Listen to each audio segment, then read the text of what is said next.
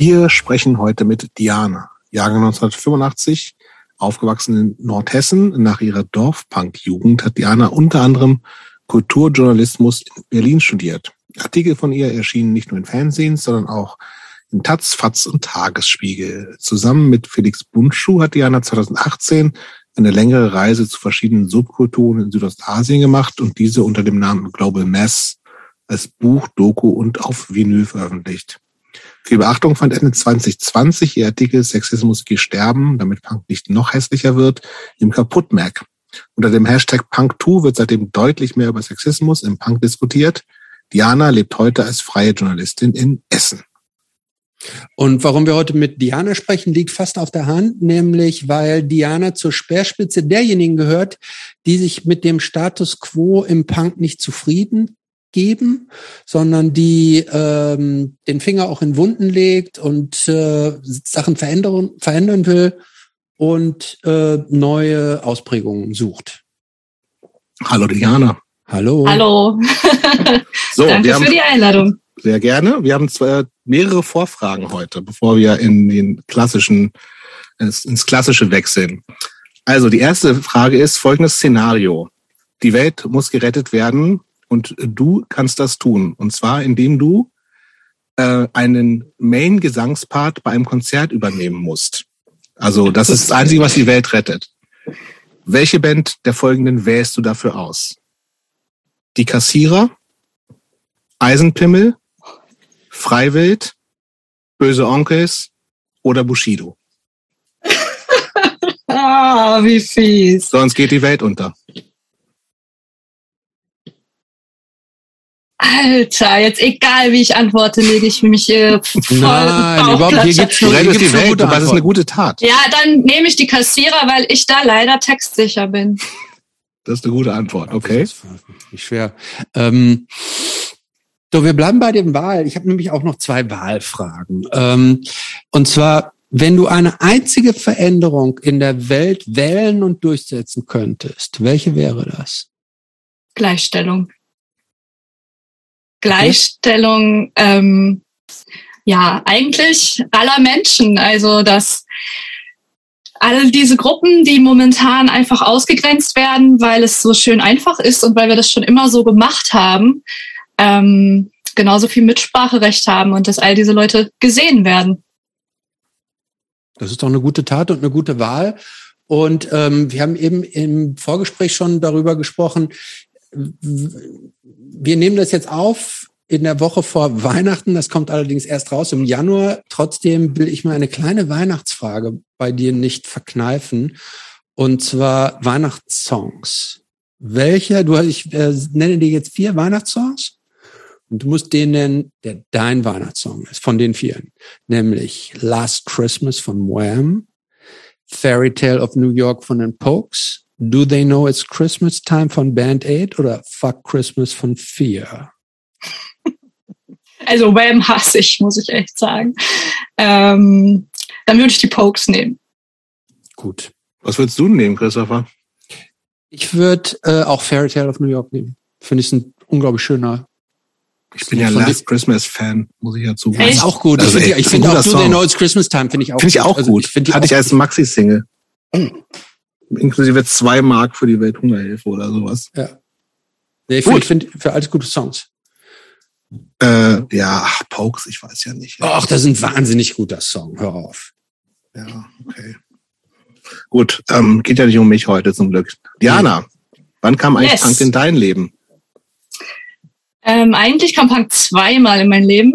Einmal so kurz angeklopft, da muss ich so zehn gewesen sein. Kommt jetzt wahrscheinlich super überraschend für euch, Ärzte. aber es hat was mit der Reich und Sexy zu tun von den Toten Hosen. Hm. Ähm, und Wo zwar, die alle nackt drauf sind, ist das, ne? Ja. Das ist nicht so eine Best-of? Ja, ja, genau. Ja? Doch, ja, das ist ein Best-of. Ähm, ein bisschen aus mit den Hosen. So. Ja, hast du von Lulu gelernt, glaube ich, ne? Ganz weiß ich nicht genau. Kann sein, ja.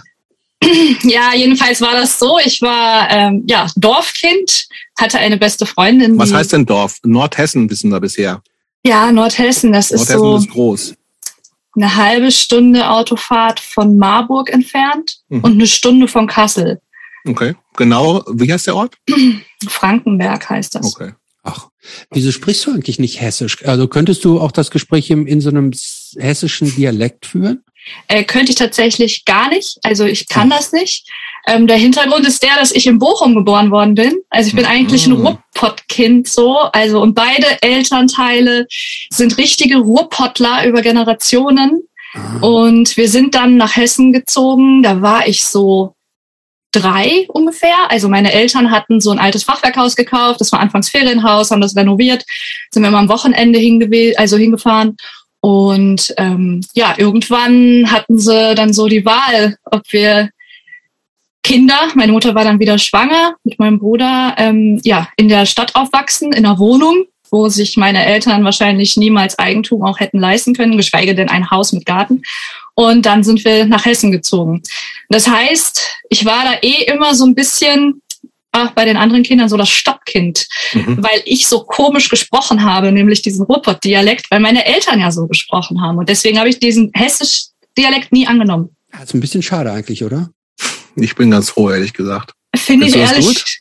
Ich finde es gut. Ich finde alle Akzente eigentlich gut. Also ich finde das, ich finde so, ähm, so eine lokale Färbung in der Sprache finde ich toll irgendwie. Wenn alle Hochdeutsch sprechen würden, das wäre doch lame. Hm. Oder?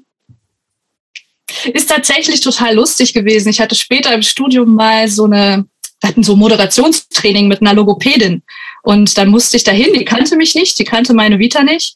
Und ich musste als Eingangsgespräch einen langen Text vorlesen. Und man liest ja auch Hochdeutsch und ich spreche auch Hochdeutsch.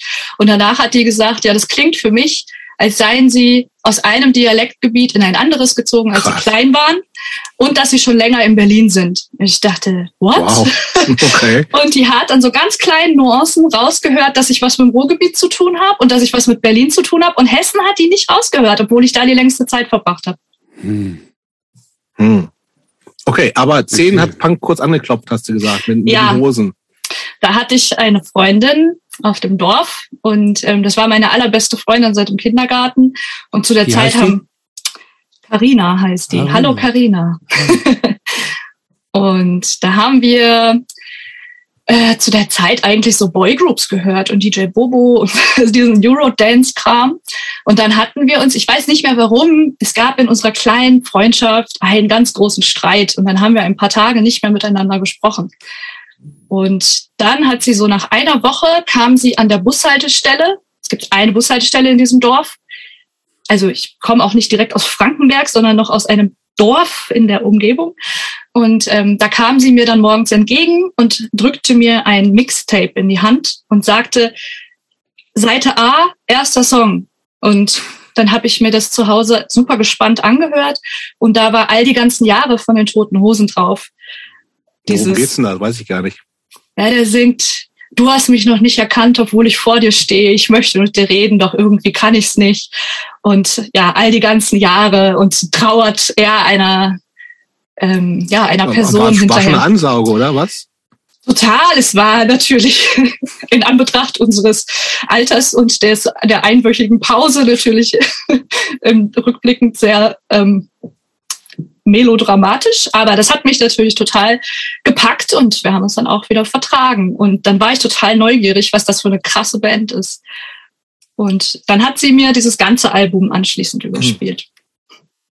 So Moment, auf diesem Tape war nur der eine Song drauf und sonst nichts. Nee, das weiß ich ehrlich gesagt nicht mehr. Ich glaube, das war so ein Tape, wo halt diese ganzen Eurodance-Acts drauf waren, die wir so gehört haben. Und sie hatte halt diesen einen Song da so mit drauf gespielt, glaube ich.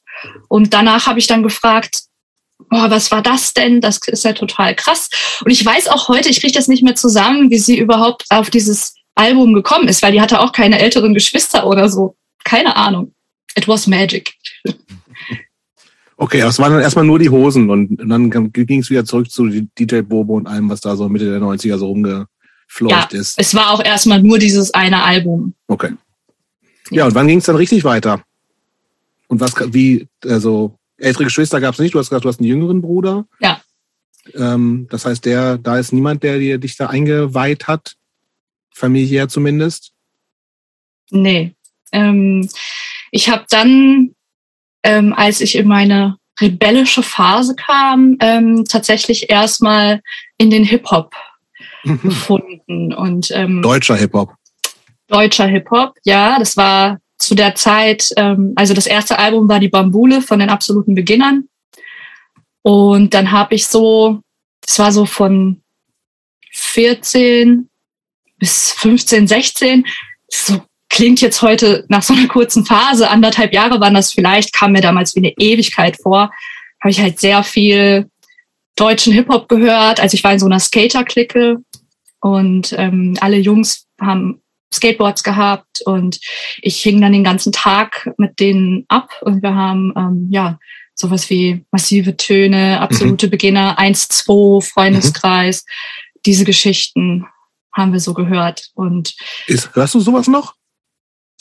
ja, also diese Art Hip-Hop ähm, aus dieser Zeit so definitiv und auch so, was die teilweise so als Comebacks gemacht haben, also so Dendemann oder Beginner, jetzt dieses neue Album, was vor ein Mhm. paar Jahren kam und so. Also bin ich auch auf Konzerte gegangen und so. Also es gibt schon noch Hip-Hop, den ich also echt cool finde, Mhm. deutschsprachigen. Aber diese ganze Gangster-Ära habe ich halt komplett übersprungen. Das ist auch viel zu alt für, finde ich. Naja, aber es ging halt damals schon los ähm, mit Sido und so. Ähm, So. Da war ich halt mitten in der Punk-Phase. Also das Ja, war dann, da war ich so s- 17 oder so. Da haben halt schon auch meine Freundinnen aus diesem Hip-Hop-Freundeskreis, die haben das schon mitgenommen. Und da habe ich gesagt, jetzt bin ich endgültig raus. Also das ist, damit äh, gab es ja dann auch so cool Savage Mhm. mit Lutsch mein Schwanz Ja, und wie ja. diese ganzen Songs da hießen und wo ich damals schon so voll angewidert war und dachte, was geht ab, ey. Ja, aber über diese Skater-Clique bin ich dann auch zum Punk gekommen, weil die haben sich so ein bisschen gespalten und da kam dann auch schon sowas wie Millencolin irgendwann Mhm. mit rein, so Skatepunk-Kram halt, äh, Satanic Surfers und sowas. Aber Ja. nochmal zu dieser, dieser Skater-Clique. Warst du da das einzige Mädchen oder war, war das mehr durchmischt? Weil du hast jetzt eben nur Jungs genannt. Ja, das ist so ein bisschen the story of my life. Also ich hatte zwei beste Freundinnen, mit denen bin ich bis heute noch sehr, sehr eng. Ja, die Und wir- Carina, von Carina wissen wir ja schon. Und Nee, die ist da nicht mehr bei gewesen. Das Ach. war nur meine Kinderfreundin auf dem So. Dorf. Und die war Okay. auch, die war auch ein Jahr älter, also die ähm, ist dann so eigene Wege gegangen. Hm. Ähm, ich sehe die zwar manchmal Mit noch, wenn wir, gebrochenem Herz wahrscheinlich. ja, beide. All die ganzen Jahre, sagen All wir die ganzen Ja, Jahre. also wir schreiben uns auch noch regelmäßig Okay. so zwischendurch. Schöne Grüße. Hm. Schöne Grüße an Karina, ja. Ja. Aber nee, die war da schon raus. Das war dann durch diese Skater-Clique war ich in einem komplett anderen Umfeld dann. Und ja, da waren wir drei Mädchen und 20 Jungs oder so. Ja. Es Aber die Mädchen wenigstens aktiv auch gewesen, geskatet und so?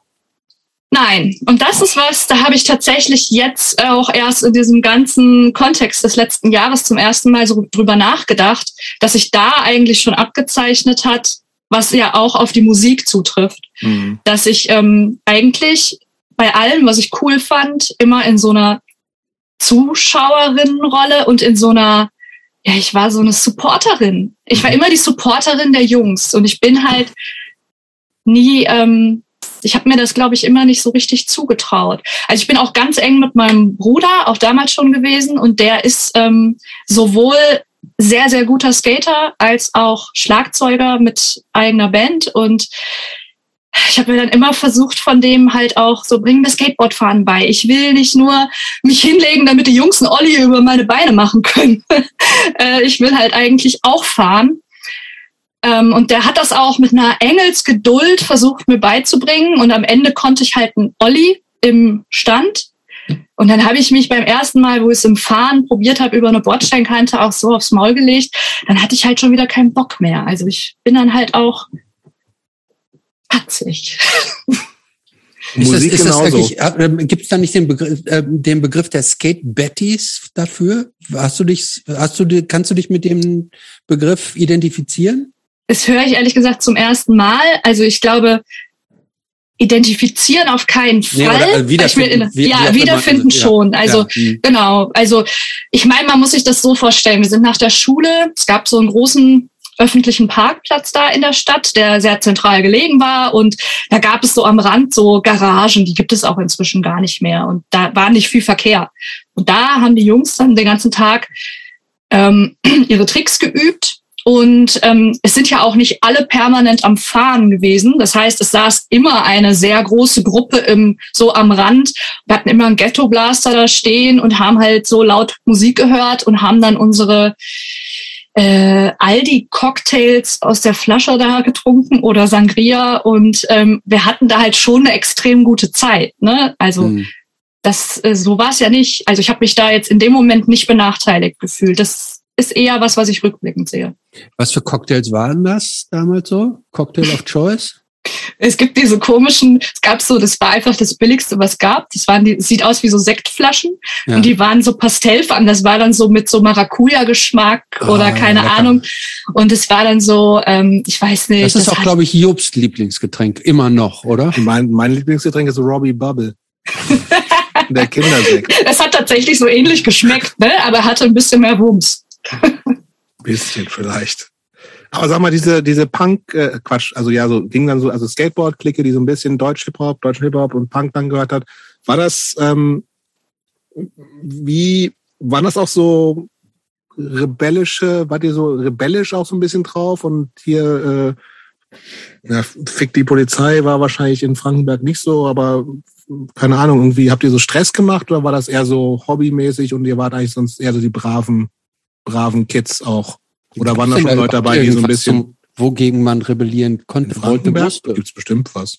Weiß ich nicht. Also wir waren die extremen Rebellen, glaube ich. Ähm, hm. Ich muss auch dazu sagen, ich bin äh, genau in, das ging so alles Hand in Hand, relativ schnell, auch innerhalb eines halben Jahres von dem Moment, wo ich die kennengelernt habe, mit 14, auch gerade erst 14 geworden, also ganz am Anfang, ähm, dass wir dann jeden Tag, jede freie Minute alle miteinander verbracht haben und es bei mir in der Schule massiv bergab ging. Ich habe auch ständig Schule geschwänzt.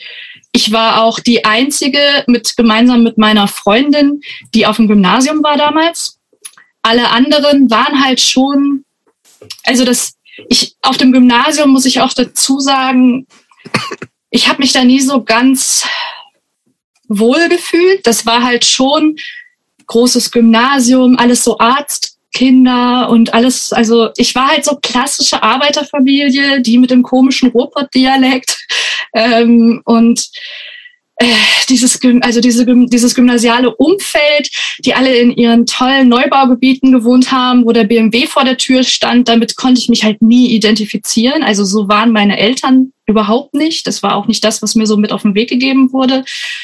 Und dieser neue Freundeskreis, das waren halt auch ganz viele Hauptschüler und ähm, das waren alles auch ganz viele Scheidungskinder. Zu dem Zeitpunkt war auch ja mein Vater schon gestorben. Können wir vielleicht gleich auch nochmal drauf zurückkommen. Das heißt, ich habe mich auch total damit identifiziert, plötzlich nicht mehr die komische zu sein, irgendwie, weil ein Elternteil fehlt. Also das waren alles so, ich sage jetzt mal, zerrüttete Familienverhältnisse. Ganz viele alleinerziehende Mütter, ganz viele äh, von den Jungs auch mit Migrationshintergrund. Und wir waren so auf einer Welle. Also wir waren schon die Outlaws. Mhm. Und ähm, dann erzähl doch jetzt mal, was mit deinem Vater wann passiert ist. Wie alt warst du da? Da war ich neun, also das war so ein Jahr ungefähr vor dem toten Hosentape.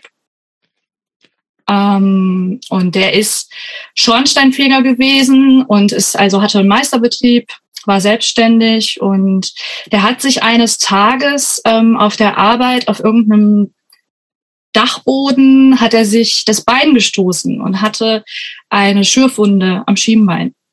Und da hat sich natürlich niemand was bei gedacht, also er am wenigsten. Und ähm, er ist dann kurz darauf irgendwann krank geworden und hatte quasi wie so der Ar also er war auch beim Arzt, hatte Fieber, der Arzt hat gesagt, grippaler Infekt, legen Sie sich hin und ruhen Sie sich ein bisschen aus, wird schon und ähm, er, also ich habe das auch noch, ich habe das noch richtig vor Augen, ich habe das noch richtig in Erinnerung, dass er irgendwann auch so schwach schon war, bis er gesagt hat, er schafft es nicht mehr ins Schlafzimmer, was unterm Dach war, weil diese Treppe so steil ist, dass er gesagt hat, er schläft lieber ein paar Tage auf der Couch im Wohnzimmer. Und ähm, irgendwann hat meine Mutter gesagt, das geht nicht mehr und hat halt nochmal einen Arzt angerufen, der einen Hausbesuch gemacht hat. Und dann haben die halt gesagt, so, oh Gott, total Alarm, er muss sofort ins Krankenhaus, der ist dann abgeholt worden. Und da haben die dann festgestellt, dass er keine Grippe hatte, sondern dass sich diese Wunde am Schienbein, die wirklich nur eine Schürfwunde war, sich infiziert hatte und er eine Blutvergiftung hatte. Und er ist einen Tag später an Multiorganversagen gestorben. Und da war er 39 und ich 9.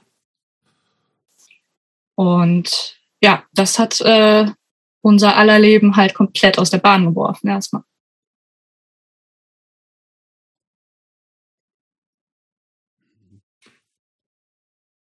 Tja, also kann ich mir, ähm, aber das kann man sich kaum vorstellen. Das muss ja, das muss ja ganz schrecklich gewesen sein, eigentlich doch, oder?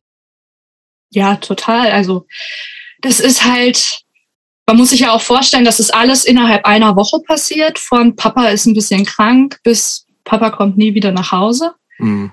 Und ja, das ist halt, das kann man sich nicht vorstellen. Das kann man auch niemandem erklären. Zumal auch dann noch die Situation ja sowieso eine sehr schwierige war, zumal ähm, wir die Zugezogenen waren. Das heißt, in dem Moment war ja auch, ich sag mal, das engste Umfeld meiner Mutter war ja in Bochum eigentlich. Also ihre engsten Freunde und so. Und ähm, ja, das, das war einfach katastrophal. Also ich habe einfach auch riesen Verlustängste von heute auf morgen entwickelt, weil meine größte Angst dann war, wir ziehen zurück nach Bochum, wir verkaufen mhm. jetzt das Haus und ich, ich werde hier rausgerissen und ich habe einfach nur Panik gehabt die ganze Zeit. Und ähm, ja, meine Mutter hat aber relativ. So, das wolltest du natürlich nicht. Deine, deine Mutter wollte tendenziell in ihre alte Heimat zurück, wo sie ein soziales Umfeld hatte, Familie, Freunde und so. Das heißt, deine Mutter wollte weg und du wolltest natürlich nicht weg, weil du da deinen Freundeskreis hattest, so? Nee, das kann man so nicht sagen. Also meine Mutter hat nie kommuniziert, sie will weg. Ich habe aber mitbekommen, dass die Option im Raum steht, sagen wir mal so. Hm. Ich habe natürlich hier und da auch mal Gesprächsfetzen, wenn sie telefoniert hat, aufgefangen und mitbekommen, dass auch Verbannte auf sie eingeredet haben und gesagt haben, komm doch nach Hause, Klar. komm zurück. Mhm. Und ähm, dadurch ist meine Angst immer größer geworden, dass ich dachte, jetzt verliere ich auch noch meine Freundinnen und mein Umfeld und alles einfach. Und vor allen Dingen auch immer diese Erinnerung, diesen Ort, an dem ich meinem Vater ja am nächsten war. Mhm. Und ähm, letztendlich ist es aber, also meine Mutter sagt im Nachhinein, sie hat da natürlich drüber nachgedacht, aber sie ist wohl sehr, sehr schnell zu dem Entschluss gekommen, dass sie einfach für uns Kinder auf jeden Fall da bleibt, weil sie uns nicht den letzten Anker entnehmen wollte. Mhm. Und sie hatte da ja auch Freundschaften schon natürlich geschlossen. Wir haben ja schon seit Jahren da gewohnt. Aber ich glaube, aus heutiger Sicht sehe ich das natürlich nochmal total anders. Also ich bin jetzt gerade genauso alt, wie meine Mutter damals war. Und deswegen ist das jetzt auch gerade für mich eh so eine Phase, wo ich sehr viel darüber nachdenke und zurückgehe. Wie viel jünger ist dein Bruder? Ähm, dreieinhalb Jahre. Okay, das heißt, der war dann, du warst neun, der war der war noch sehr jung dann, ja. Ja, ne? der war sehr jung. Ähm, wie, ich weiß gar nicht, ob äh, so, ich überlege gerade, ob wir da so tief einsteigen wollen überhaupt. Ähm, was ich mich, also gut, jetzt ist das ja schon lange her, ne? Und ähm,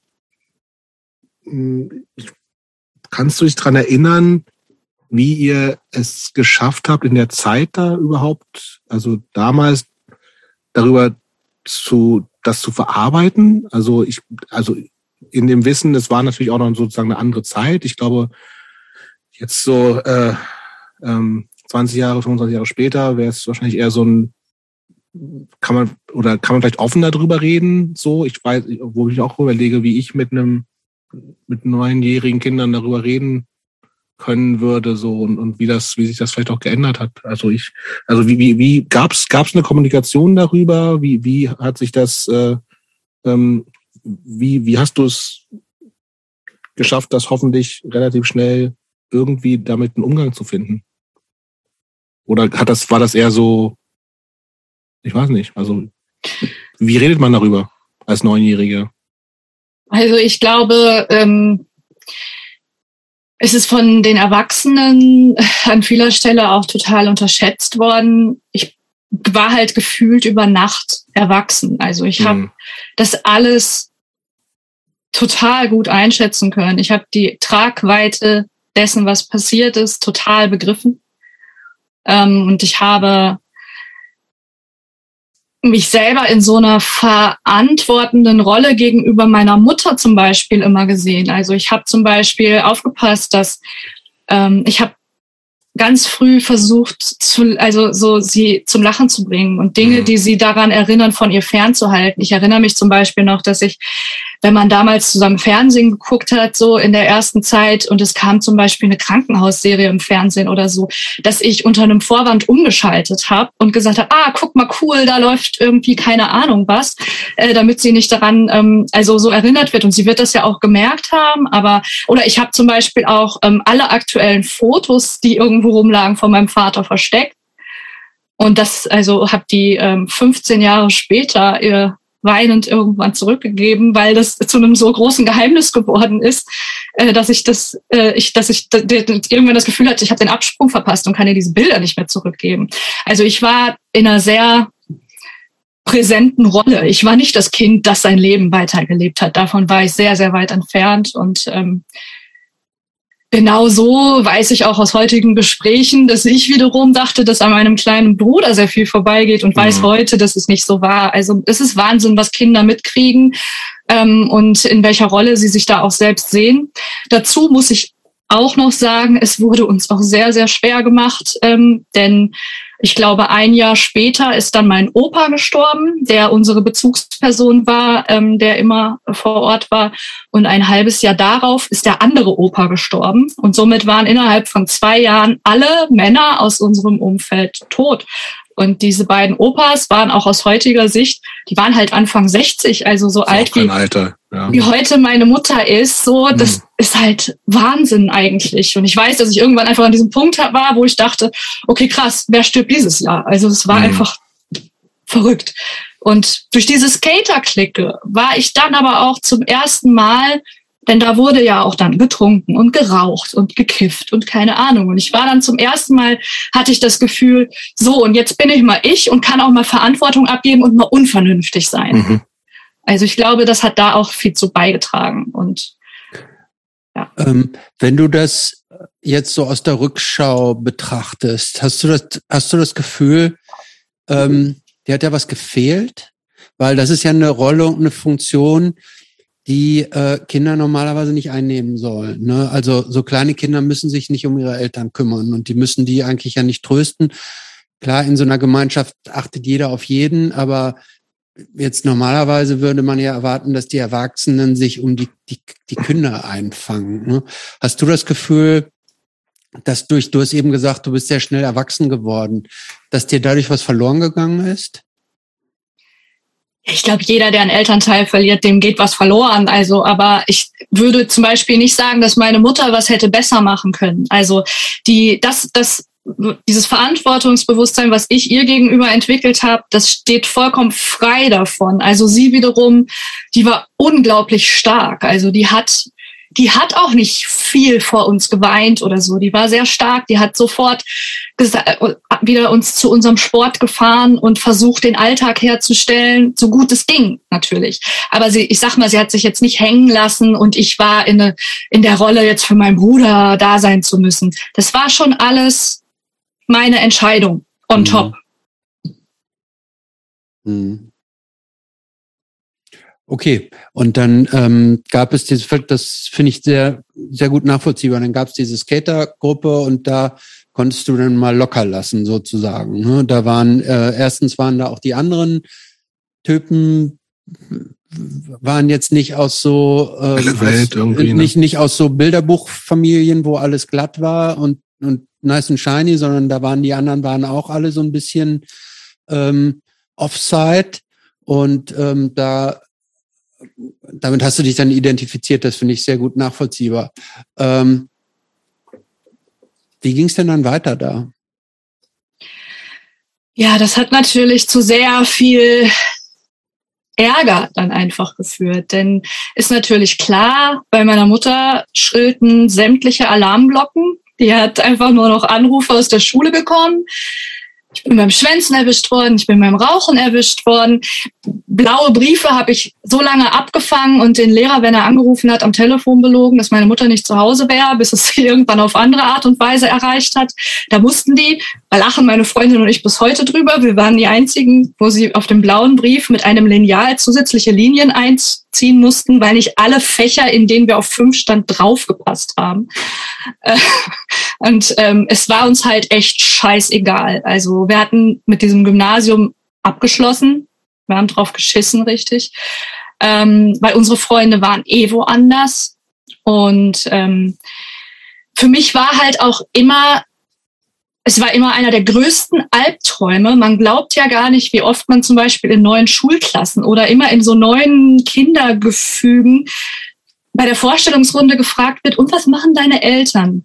Mhm. Und dann war ich immer schon in diesem Moment des ersten Kontaktes gezwungen zu sagen, ja, meine Mutter äh, ist zu Hause und mein Vater ist tot. Und bam, alle drehen sich um, starren dich an, du bist in dieser, oh mein Gott, oh mein Gott, Mitleidsrolle, musst damit kämpfen, nicht selber anfangen zu weinen und ach, Horror. Und in dieser Clique war es eben zum ersten Mal so, wo niemand gefragt hat, warum hast du nur eine Mutter? Das war mhm. egal, weil einfach ganz viele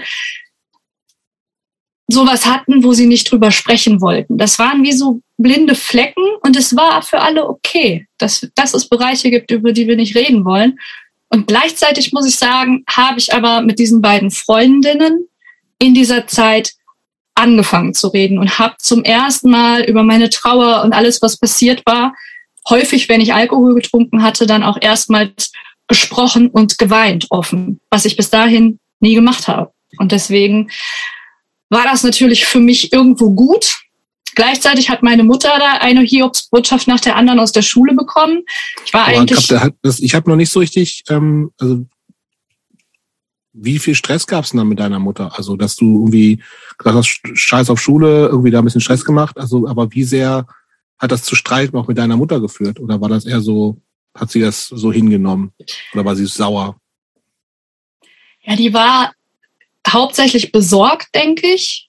Ähm, es gab halt direkt zu Beginn, also ich habe diese diese Clique, diese Skater-Clique, hatte ich ja gesagt, so nach meinem 14. Geburtstag, so im Frühjahr kennengelernt. Und direkt am Anfang, es gibt ähm, eine Kirmes bei uns im, in der Stadt, jedes Jahr zu Pfingsten. Das ist ein, ein ganz großes Event, denn da passiert ja sonst nichts.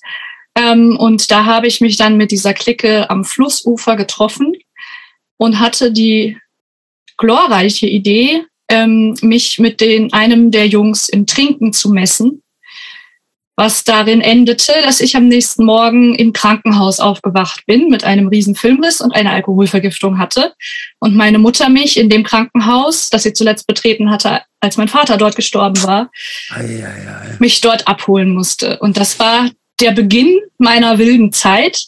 Und somit hatte ich auch ab Tag eins verschissen und mein Vertrauensvorschuss war einfach weg. Kann man ja nicht anders sagen, das kann ich auch nicht verdenken. Das war, muss schrecklich gewesen sein. Äh, ganz kurz, was habt ihr denn da getrunken? Jetzt äh, Bier oder schon richtig so Bier, Wein oder richtig harte Sachen? Äh, richtig? Uso. Uh. Ich ja, habe viel, viel Umdrehungen, oder? Ja. Ja, über 40, glaube ich. Aber sag mal, war das, das ist vor allem auch, das ist ja vor allem auch was, was überhaupt nicht schmeckt eigentlich. Ne? Das ist, das ich habe es mir tatsächlich ausgesucht, so, äh, weil ich fand, dass das lecker nach Lakritz schmeckt. Ich finde, das riecht immer lecker, finde ich auch.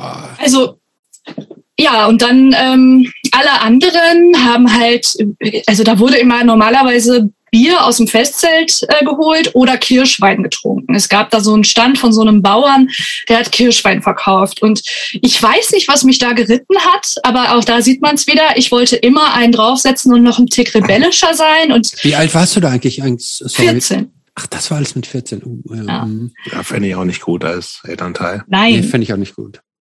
Nein, das fände ich auch nicht gut. Aber, Aber es war, sag mal, ich, äh, andere Drogen haben gab es dabei auf dem Dorf nicht, oder? Bisschen Kiffen vielleicht noch. Oder ja, gab's auch?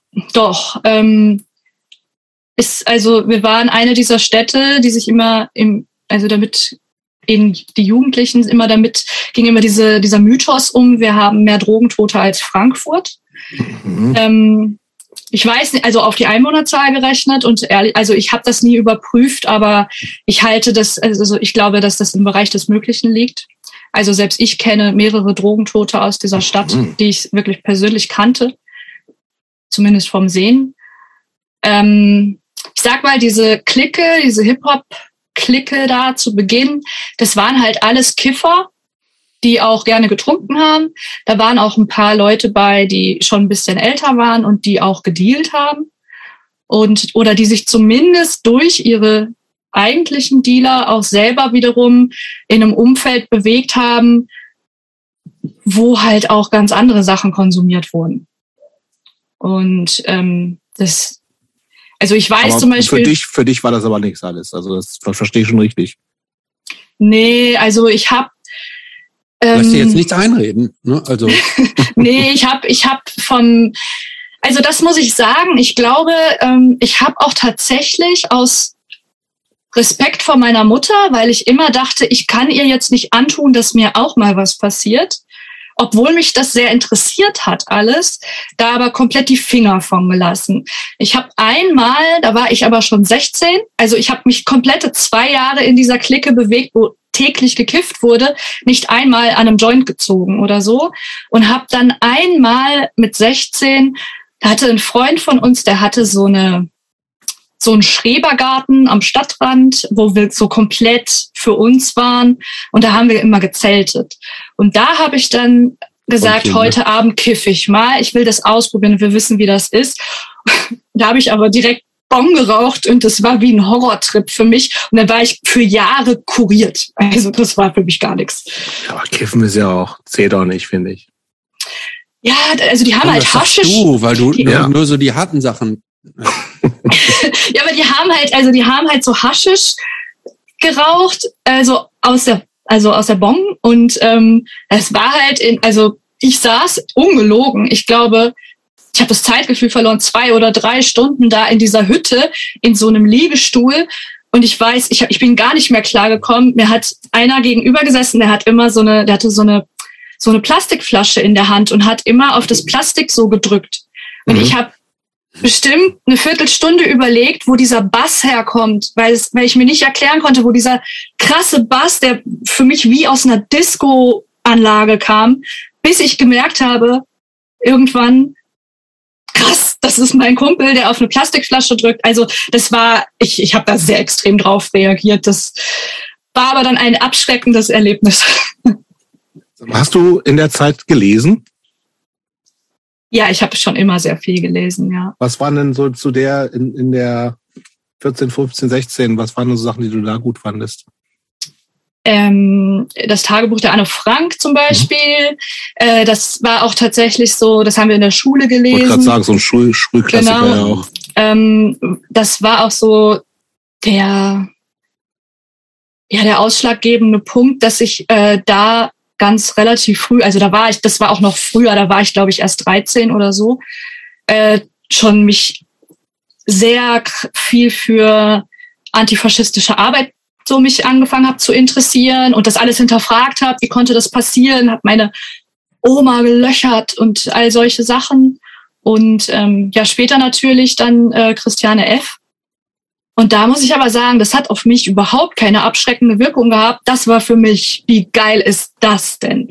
Also, das, ich, ich war einfach nur fasziniert davon. Und ja. Lesen habe ich das tatsächlich nie. Mhm, ich ich habe es gelesen. Ja? Mhm. Ich fand das, ich fand das heavy.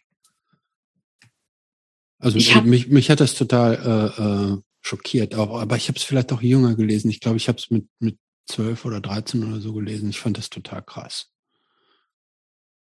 Ich habe das mit 14 auf jeden Fall gelesen. Das weiß ich sehr genau, weil wir das auch in der Schule gelesen haben. Und ähm, in meinem Christiane F. Buch steht hinten drin, If you need a fix, baby, hier ist deine Spritze. Und das ist ein Zitat von einer dieser Hip-Hop-Bands von damals. Die kannte ich ja erst mit 14. Hm. Ja. Ja, also ähm, die Zeichen für ein Abrutschen waren deutlich am Horizont zu sehen, oder? Ja. Ja, irgendwie auch nicht, ne? Wenn du dich da noch nicht richtig getraut hast und nach dem Kiffen schon raus warst, irgendwie auch nicht. Aber ja. ganz kurz, also Schule hast du schon zu Ende gemacht. Abi hast du offensichtlich gemacht, wenn du studiert hast. Das heißt, durchgezogen hast du das halbwegs. Ja, aber über sehr viele Umwege. Also das heißt? Ich, ich bin ähm, im selben Jahr sitzen geblieben, mhm. bin in eine Klasse gekommen, in der ich mich sofort mit einem Jungen angefreundet habe, der den Drogen auch nicht abgeneigt war und auch gerne äh, in den Pausen auch mal was getrunken hat äh, und so weiter und so fort. Also wo ich direkt an mein rebellisches Leben in der Klasse davor anknüpfen konnte, weil ich wieder jemanden hatte, der mit mir geschwänzt hat und so weiter. Ähm, gleichzeitig war da eine sehr dominante Mädchenklicke, die es gar nicht cool fanden, dass ich in dieses Gefüge kam, weil die gemerkt haben, dass die Jungs mich auch irgendwie cool fanden. Und die haben mich richtig krass gemobbt dann auch. Also so, die haben, wenn ich aus der Pause kam, hab mein Heft aufgeschlagen, hatten die da reingerotzt und solche Geschichten. Aber ich stand da, muss ich sagen, total drüber. Also ich fand die komplett peinlich und äh, hab halt, also das, das hat mir nichts gemacht. Also da äh, habe ich nichts drauf gegeben. Aber natürlich hat das nicht dazu geführt, dass ich dann lieber zur Schule gegangen bin. Und dann habe ich zur Krönung ähm, einen Klassenlehrer bekommen, der, also ernsthaft, ich würde heute noch gerne mal bei dem anklingeln und eine Ohrfeige verpassen. Also er hat einfach sowas von seinem Beruf verfehlt. Unglaublich einfach. Der hat einfach sich nach der ersten Stunde, die ganze Klasse hat den neu bekommen als Klassenlehrer hat er sich einfach so nach der ersten Woche hingestellt vorne und hat gesagt, so, ihr seid alle komplett unterbelichtet und ich werde einfach äh, ein Drittel dieser Klasse werde ich in den nächsten drei Jahren aussortieren, weil ich es nicht ertragen könnte, wenn einer von euch Abitur macht. Und ähm, hat dann auch in der Zeit. Der Mann also, hatte eine Vision auf jeden Fall, würde ich sagen. Ja, die hat er gehabt. Äh, und der hat auf jeden Fall am Ende, ich war, wie gesagt, ich war weiterhin total schlecht. Ich war aber immer richtig gut in Deutsch und Kunst. Und am Ende hat er die Halbjahreszeugnisse verteilt und ich hatte in Deutsch eine Eins und in allen anderen Fächern war ich so irgendwo zwischen drei, vier, fünf. Und dann hat er die Zeugnisse verteilt und hat bei mir so innegehalten und gesagt, ach, und dich wollte ich noch mal fragen, was musstest du denn mit dem Herrn Deutschlehrerkollegen machen für diese Note? Oh Gott, oh Gott. Und ich, ich habe das in dem Moment so erstmal gar nicht geschnallt, worauf er anspielt, habe dann so mein Zeugnis genommen und habe das zu Hause meiner Mutter erzählt. Die ist halt ausgerastet. Die ist mit mir zum nächsten Elternsprechtag und hat dann erstmal den Deutschlehrer damit konfrontiert. Und ähm, ja, auf jeden Fall, ähm, ich bin noch im selben Schuljahr von der Schule gegangen und auf die Realschule gegangen. Und okay. das war mein, meine Rettung. Als Realschulabschluss, aber irgendwann hast du noch zumindest ein Fachabier oder sowas gehabt, ja. wahrscheinlich, ne? Also ich bin dann, als ich von der, also dann auf die Realschule, das war so im, am Ende neuntes Schuljahr muss das gewesen sein, weil man darf ja nicht in die Abschlussklasse rein. Ja, also war, also war ich so ein bisschen, also kurz bevor man in die Zehn ging, bin ich dann da rein und bin dann zufällig in die Klasse gekommen, wo meine beste Freundin drin war. Also eine dieser drei äh, von uns, also eine dieser beiden Freundinnen, die ich hatte. Ähm, und wo auch sehr viele aus dieser Skater-Clique drin waren. Und ähm, dadurch habe ich mich so voll aufgefangen gefühlt und war zum ersten Mal so super glücklich, in die Schule zu gehen und bin halt von einem Tag auf den anderen war ich Klassenbeste, ohne was dafür zu tun. Und das hat mir halt Mords Aufschwung gegeben und ich hatte dann auch, ich glaube, ich war dann auch die zweitbeste des, also der Klasse im Abschlusszeugnis und mir haben auch alle Lehrer gesagt, ich soll bitte zurück aufs Gymnasium gehen. Aber ich habe gesagt, da kriegen mich keine zehn Pferde mehr. Dann sitze ich wieder bei diesem Arschloch, äh, wenn es schlecht läuft. Das mache ich nicht. Und dann habe ich mich entschlossen, ein Fachabitur zu machen. Wie, wie haben wir dich eigentlich optisch äh, vorzustellen in der Zeit? Was du, was du, ähm, also warst du attraktiv so für dich und die Welt? Ja, also ich, also ich, ja, ich habe mich schon, also ich habe mich wohlgefühlt, sagen wir mal so. Also ich war, ähm, ich habe mit 16 mir die Haare so rot gefärbt, wie man mich kennt. Ähm, also daran hat sich nicht viel verändert ähm, und hatte immer ich habe Baggy-Hosen getragen, wie die Jungs, und dazu so halb bauchfreie Tops. War sehr schlank. Ähm, und einfach, ja, ich, ich, ich war schon einer von den coolen. Also ich habe jetzt nicht irgendwie da noch solche Struggles gehabt, zum Glück. Hm. Okay, und dann bist du so, was du hast du ja praktisch so eine, eine gewisse Verwandlung da durchgeführt, was die Leistungen anbelangt. So ein bisschen fast erstaunlich, weil es ja diese, diese Umkreis eigentlich jetzt auch alles jetzt eher so die Outlaws waren, bei denen, die dann jetzt auf einmal sogar bei dir in der Klasse waren. Man hätte ja auch erwarten können, dass ihr jetzt alle da Alarm schlagt und über die Stränge schlägt, aber offensichtlich hat das dann ja einen positiven Einfluss auf dich gehabt. Ähm, privat habt ihr auch immer noch da rumgehangen, da an dem Platz mit den Skatern oder hat sich da irgendwas getan? Ja, das muss man vielleicht kurz erklären. Also die, ich dadurch, dass also diese Clique an diesem Parkplatz, ja. die war ja sowohl schulübergreifend, ja. also als auch altersübergreifend. Ja. Da waren Jüngere, Gleichaltrige und Ältere. Und je älter die wurden, desto größer waren die Outlaws, sag ich mal. Hm. Und die, zu denen ich in die Klasse kam, waren ja dadurch, dass ich vorher sitzen geblieben bin, die Jüngeren. Ah, und die waren alle aus einem eher behüteten Umfeld. Ah, okay. Mhm. Und ähm, die haben schon, also die, die waren schon ganz gut in der Schule auch trotzdem und so. Also das meinte ich auch mit, es ist optimal gelaufen. Okay. Gut, und wie ist es denn dann weitergelaufen? So, also du hast dann, ähm, also aufs Gymnasium wolltest du nicht zurück, aber Fachabitur hattest du. Und dann? Wir, wir reden jetzt, wir sind ja, du bist jetzt ungefähr 17, 18. Schule, Schule fertig. Ja. Fahrrad ja. in der Tasche. Nee, da, äh, ich glaube, wenn wir beim The am Thema des Podcasts nicht vorbeischlittern wollen, müssen wir da jetzt nochmal innehalten, weil dann kam Punk äh, ah, während ja. der Schulzeit. Hey. Ähm, Punk kam genau zu der Zeit, als ich auf die Realschule gekommen bin. Also so richtig, sagst du. So richtig. Denn da habe ich meinen es war nicht mein erster Freund, aber ich sag mal meine erste wirklich ernsthafte längere Beziehung. Ich glaube, wir waren auch drei Jahre zusammen. Oder zwei, zwei, drei Jahre auf jeden Fall. Mein erster richtig, richtig fester Freund und wir sind zusammen Punks geworden. Und ähm, dann auch erst die roten Haare wahrscheinlich. Nee, die hatte ich schon vorher. Oh, okay. Ähm, also wie gesagt, es gab ja so ein bisschen diese Übergangsphase, wo halt wir auf dem Skateplatz ähm, und auf diesem Parkplatz ja auch schon ne, diesen Skatepunk, Homegrown, Millencolin und diesen ganzen Kram da so gehört haben. Beatsticks waren auch immer ein großes Thema. Ähm, solche Sachen. Und äh, das heißt, ich war da eh schon, ich habe schon relativ schnell gemerkt, also dieses, diese rockigere Geschichte, also da, das macht noch mehr Klick als diese Hip-Hop-Nummer irgendwie. Lustigerweise habe ich so mit 14 ungefähr ähm, mein erstes richtiges cooles Konzert besucht und das war ähm, die Geschichte ist ganz lustig, das äh, verkörpert nochmal, wie klein unsere Stadt eigentlich ist. Es gab einen Plattenladen, den City Sound Shop. Und ähm, da meine beste Freundin ähm, jemanden kannte, der da gearbeitet hat, familiär bedingt, äh, hingen wir da öfter rum. Also sind da mal vorbeigegangen, hatten ja nichts zu tun.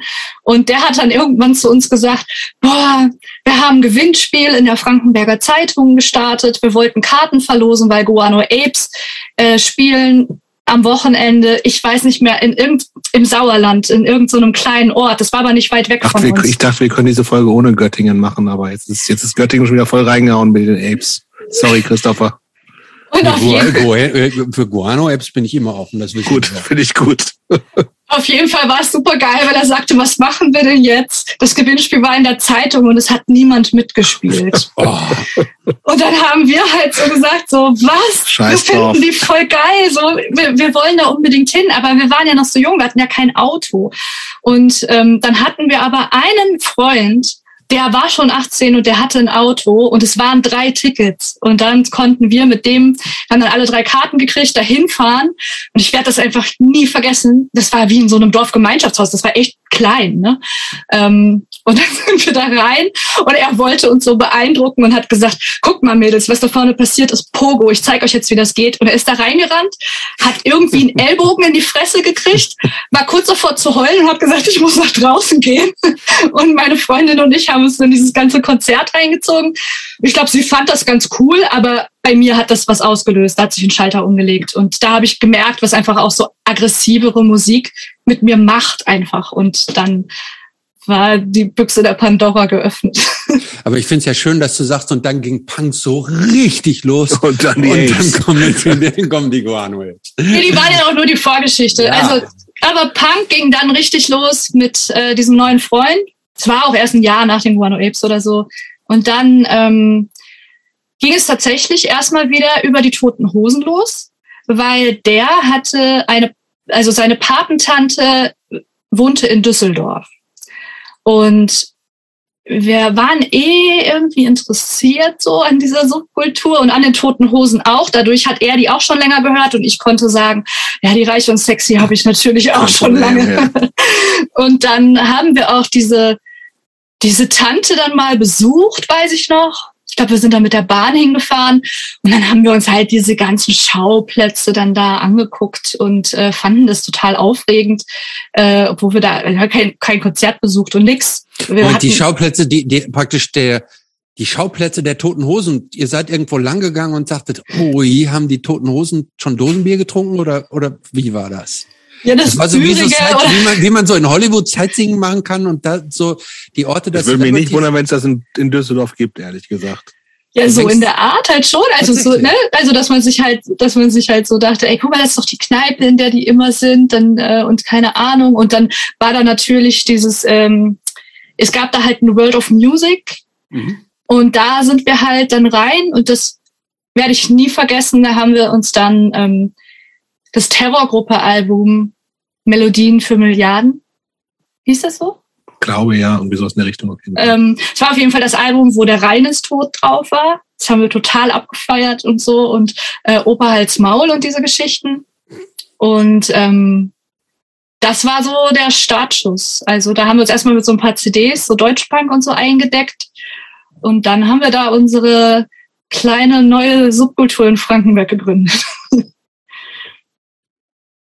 ja. Hast du zu diesen, diesen Freundinnen heute noch Kontakt? zu diesem Freund tatsächlich, äh, ja, der, also es ist total witzig irgendwie. Wir haben, der hat auch zwei Brüder und ich habe ja auch einen Bruder. Das heißt, irgendwann waren wir einfach alle miteinander befreundet. Diese Brüder, mein Bruder, alle zusammen und unsere Mütter haben sich auch angefreundet. Ähm, die hatten irgendwie eine Connection, weil die, die sind auch Zugezogene gewesen. Die sind auch eigentlich aus Nordrhein-Westfalen. Und das hat halt auch geklickt. Mhm. Und ähm, wir sind bis heute super eng. Also wir haben tatsächlich, ähm, also die waren auch ähm, auf meiner Hochzeit und so. Ähm, Alle irgendwie auch noch so ein bisschen so punkmäßig unterwegs oder teilweise nur so eine Phase gewesen? hm, nö, also also der besagte Freund, der also der hört auf jeden Fall noch Punk und geht auch auf Konzerte und so. Und sein einer Bruder, ähm, der ist so ein bisschen steht auch so auf so Oi-Punk und ist so ein bisschen in diese äh, linke Skinhead Geschichte so äh, hinterhergekommen. Und sein und der dritte Bruder, der ist auch sehr aktiv, der wohnt auch in Potsdam in einem Hausprojekt und so, also ist schon so geblieben, ja. Aber wa was war Punk für euch denn eigentlich damals so? Also wir reden ja oft darüber, was das war und wie es, ähm, also äh, was das für die jemanden, den die jeweilige Person persönlich war oder praktisch so als, sage ich jetzt mal so als Lebensmodell oder was war das für euch? Also für mich war das nochmal eine ganz andere Stufe des Ausbrechens irgendwie. Ähm, auf ganz vielen verschiedenen Ebenen. Lustigerweise hatte ich das Gefühl, also meine Mutter hat total aufgeatmet, als ich dann so in diese Punk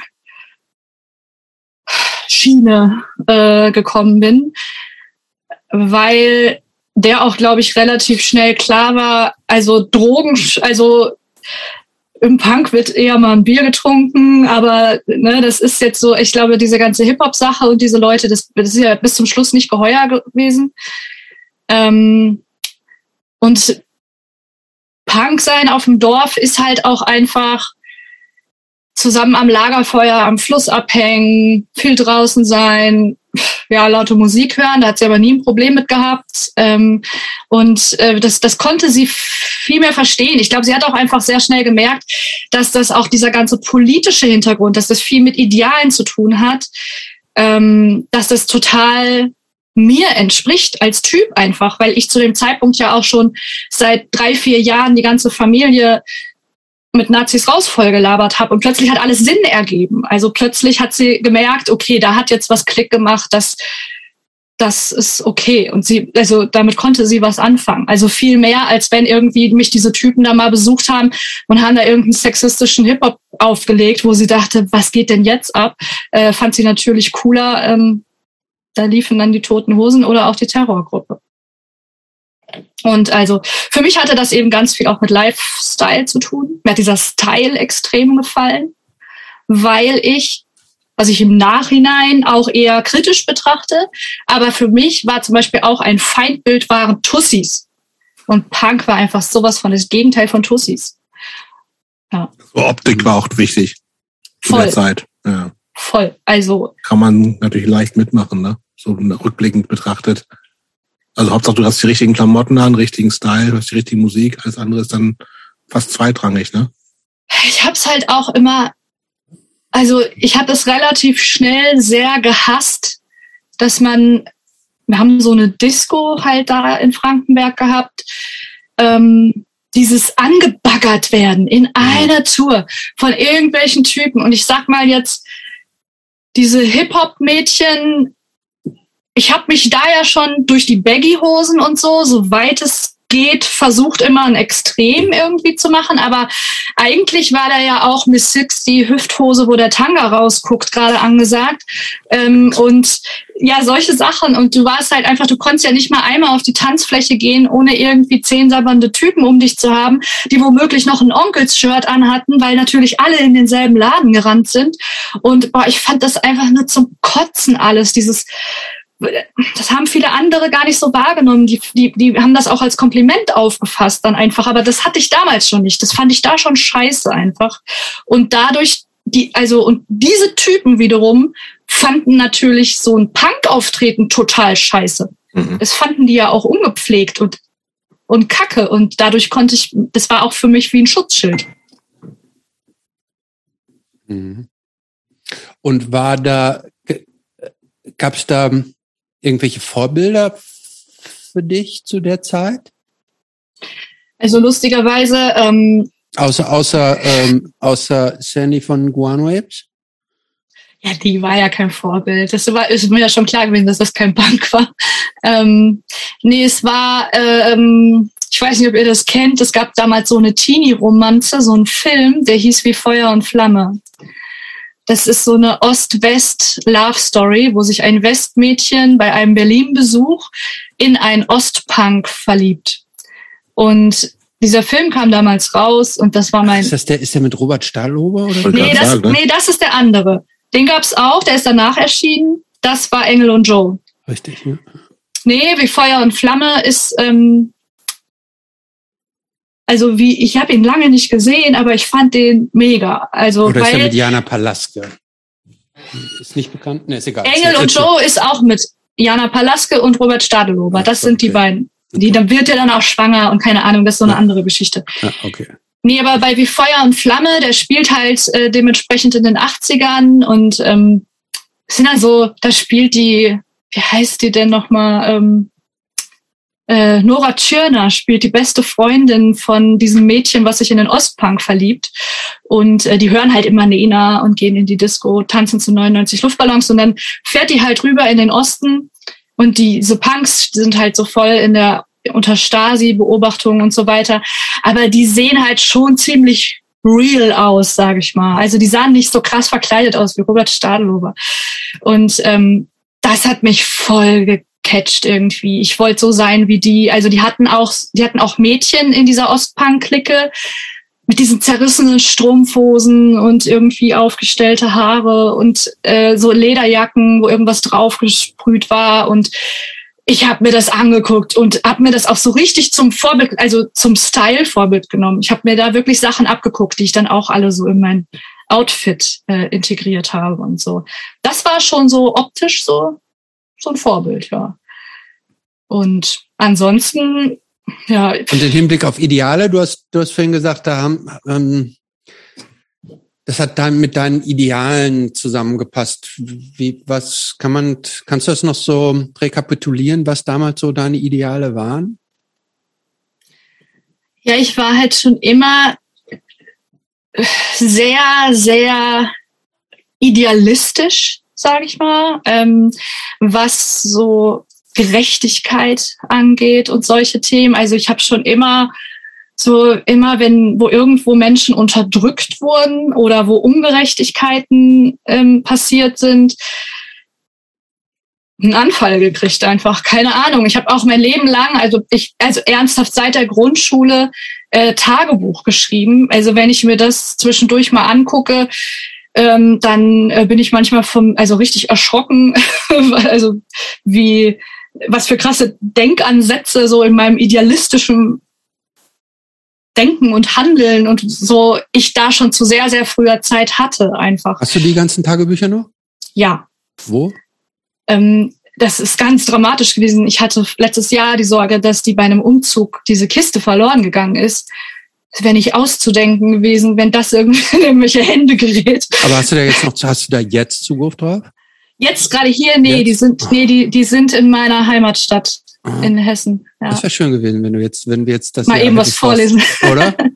ja, das stimmt. Ich habe auch, ähm, äh, hatte ich auch tatsächlich überlegt, aber die, wie gesagt, sie sind dann zum Glück wieder aufgetaucht, aber okay. sie sind in meinem Kinderzimmer, ja. Okay, du könntest ja, also wenn du das nächste Mal da vielleicht einfach mal so vier, fünf Jahrgänge einfach scannen und dann laden wir das hoch gerne. Sicher.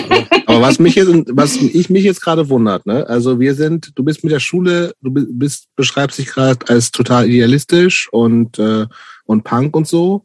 Und jetzt kommt aber 2005 studierst du plötzlich Wirtschaft an der Hochschule für Wirtschaft und Recht. Was ist denn da schiefgelaufen? Warum, hast du, warum, warum, ja, warum bist die Frage du denn schon die ganze Zeit auf den Lippen. Warum bist du nicht wenigstens Krankenschwester geworden? Irgendwas oder Sozialarbeiterin oder irgendwas Sinnvolles? Das klingt nach einem totalen Schwachsinnsstudium. Das kapiert kein Mensch. Meine Mutter hat die Hände über den Kopf zusammengeschlagen. Aber welche, was, mit welcher Intention hast du das denn überhaupt gestartet? Außer nach Berlin zu gehen, was vielleicht eine, was ich noch nachvollziehen könnte. Ja, aber man kann in Berlin auch andere Sachen außer das Wirtschaft und, und Recht studieren. Ne? Naja, Moment, nicht so ganz einfach. Und zwar, ich habe ja Fachabi gemacht im das Bereich stimmt. Sozialwesen. Ja, und es ist, ist, es ist halt damals dann so gewesen, also du konntest dann mit diesem Fachabi, also ja nur sowieso an einer Fachhochschule studieren. Und die Fachhochschulen wiederum, die haben dich nur genommen, wenn du in dem Bereich ein einschlägiges Praktikum von mindestens einem halben Jahr vorweisen konntest, was du durch das Fachabi ja in deinem Bereich konntest. Deshalb war das dann halt auch so, dass ich ähm, zunächst nach Dortmund gegangen bin, um Sozialarbeit zu studieren. Perfekt. Tada! So ja, macht das Sinn für euch. So macht Sinn. Ja, und jetzt ist der Absturz nach Berlin.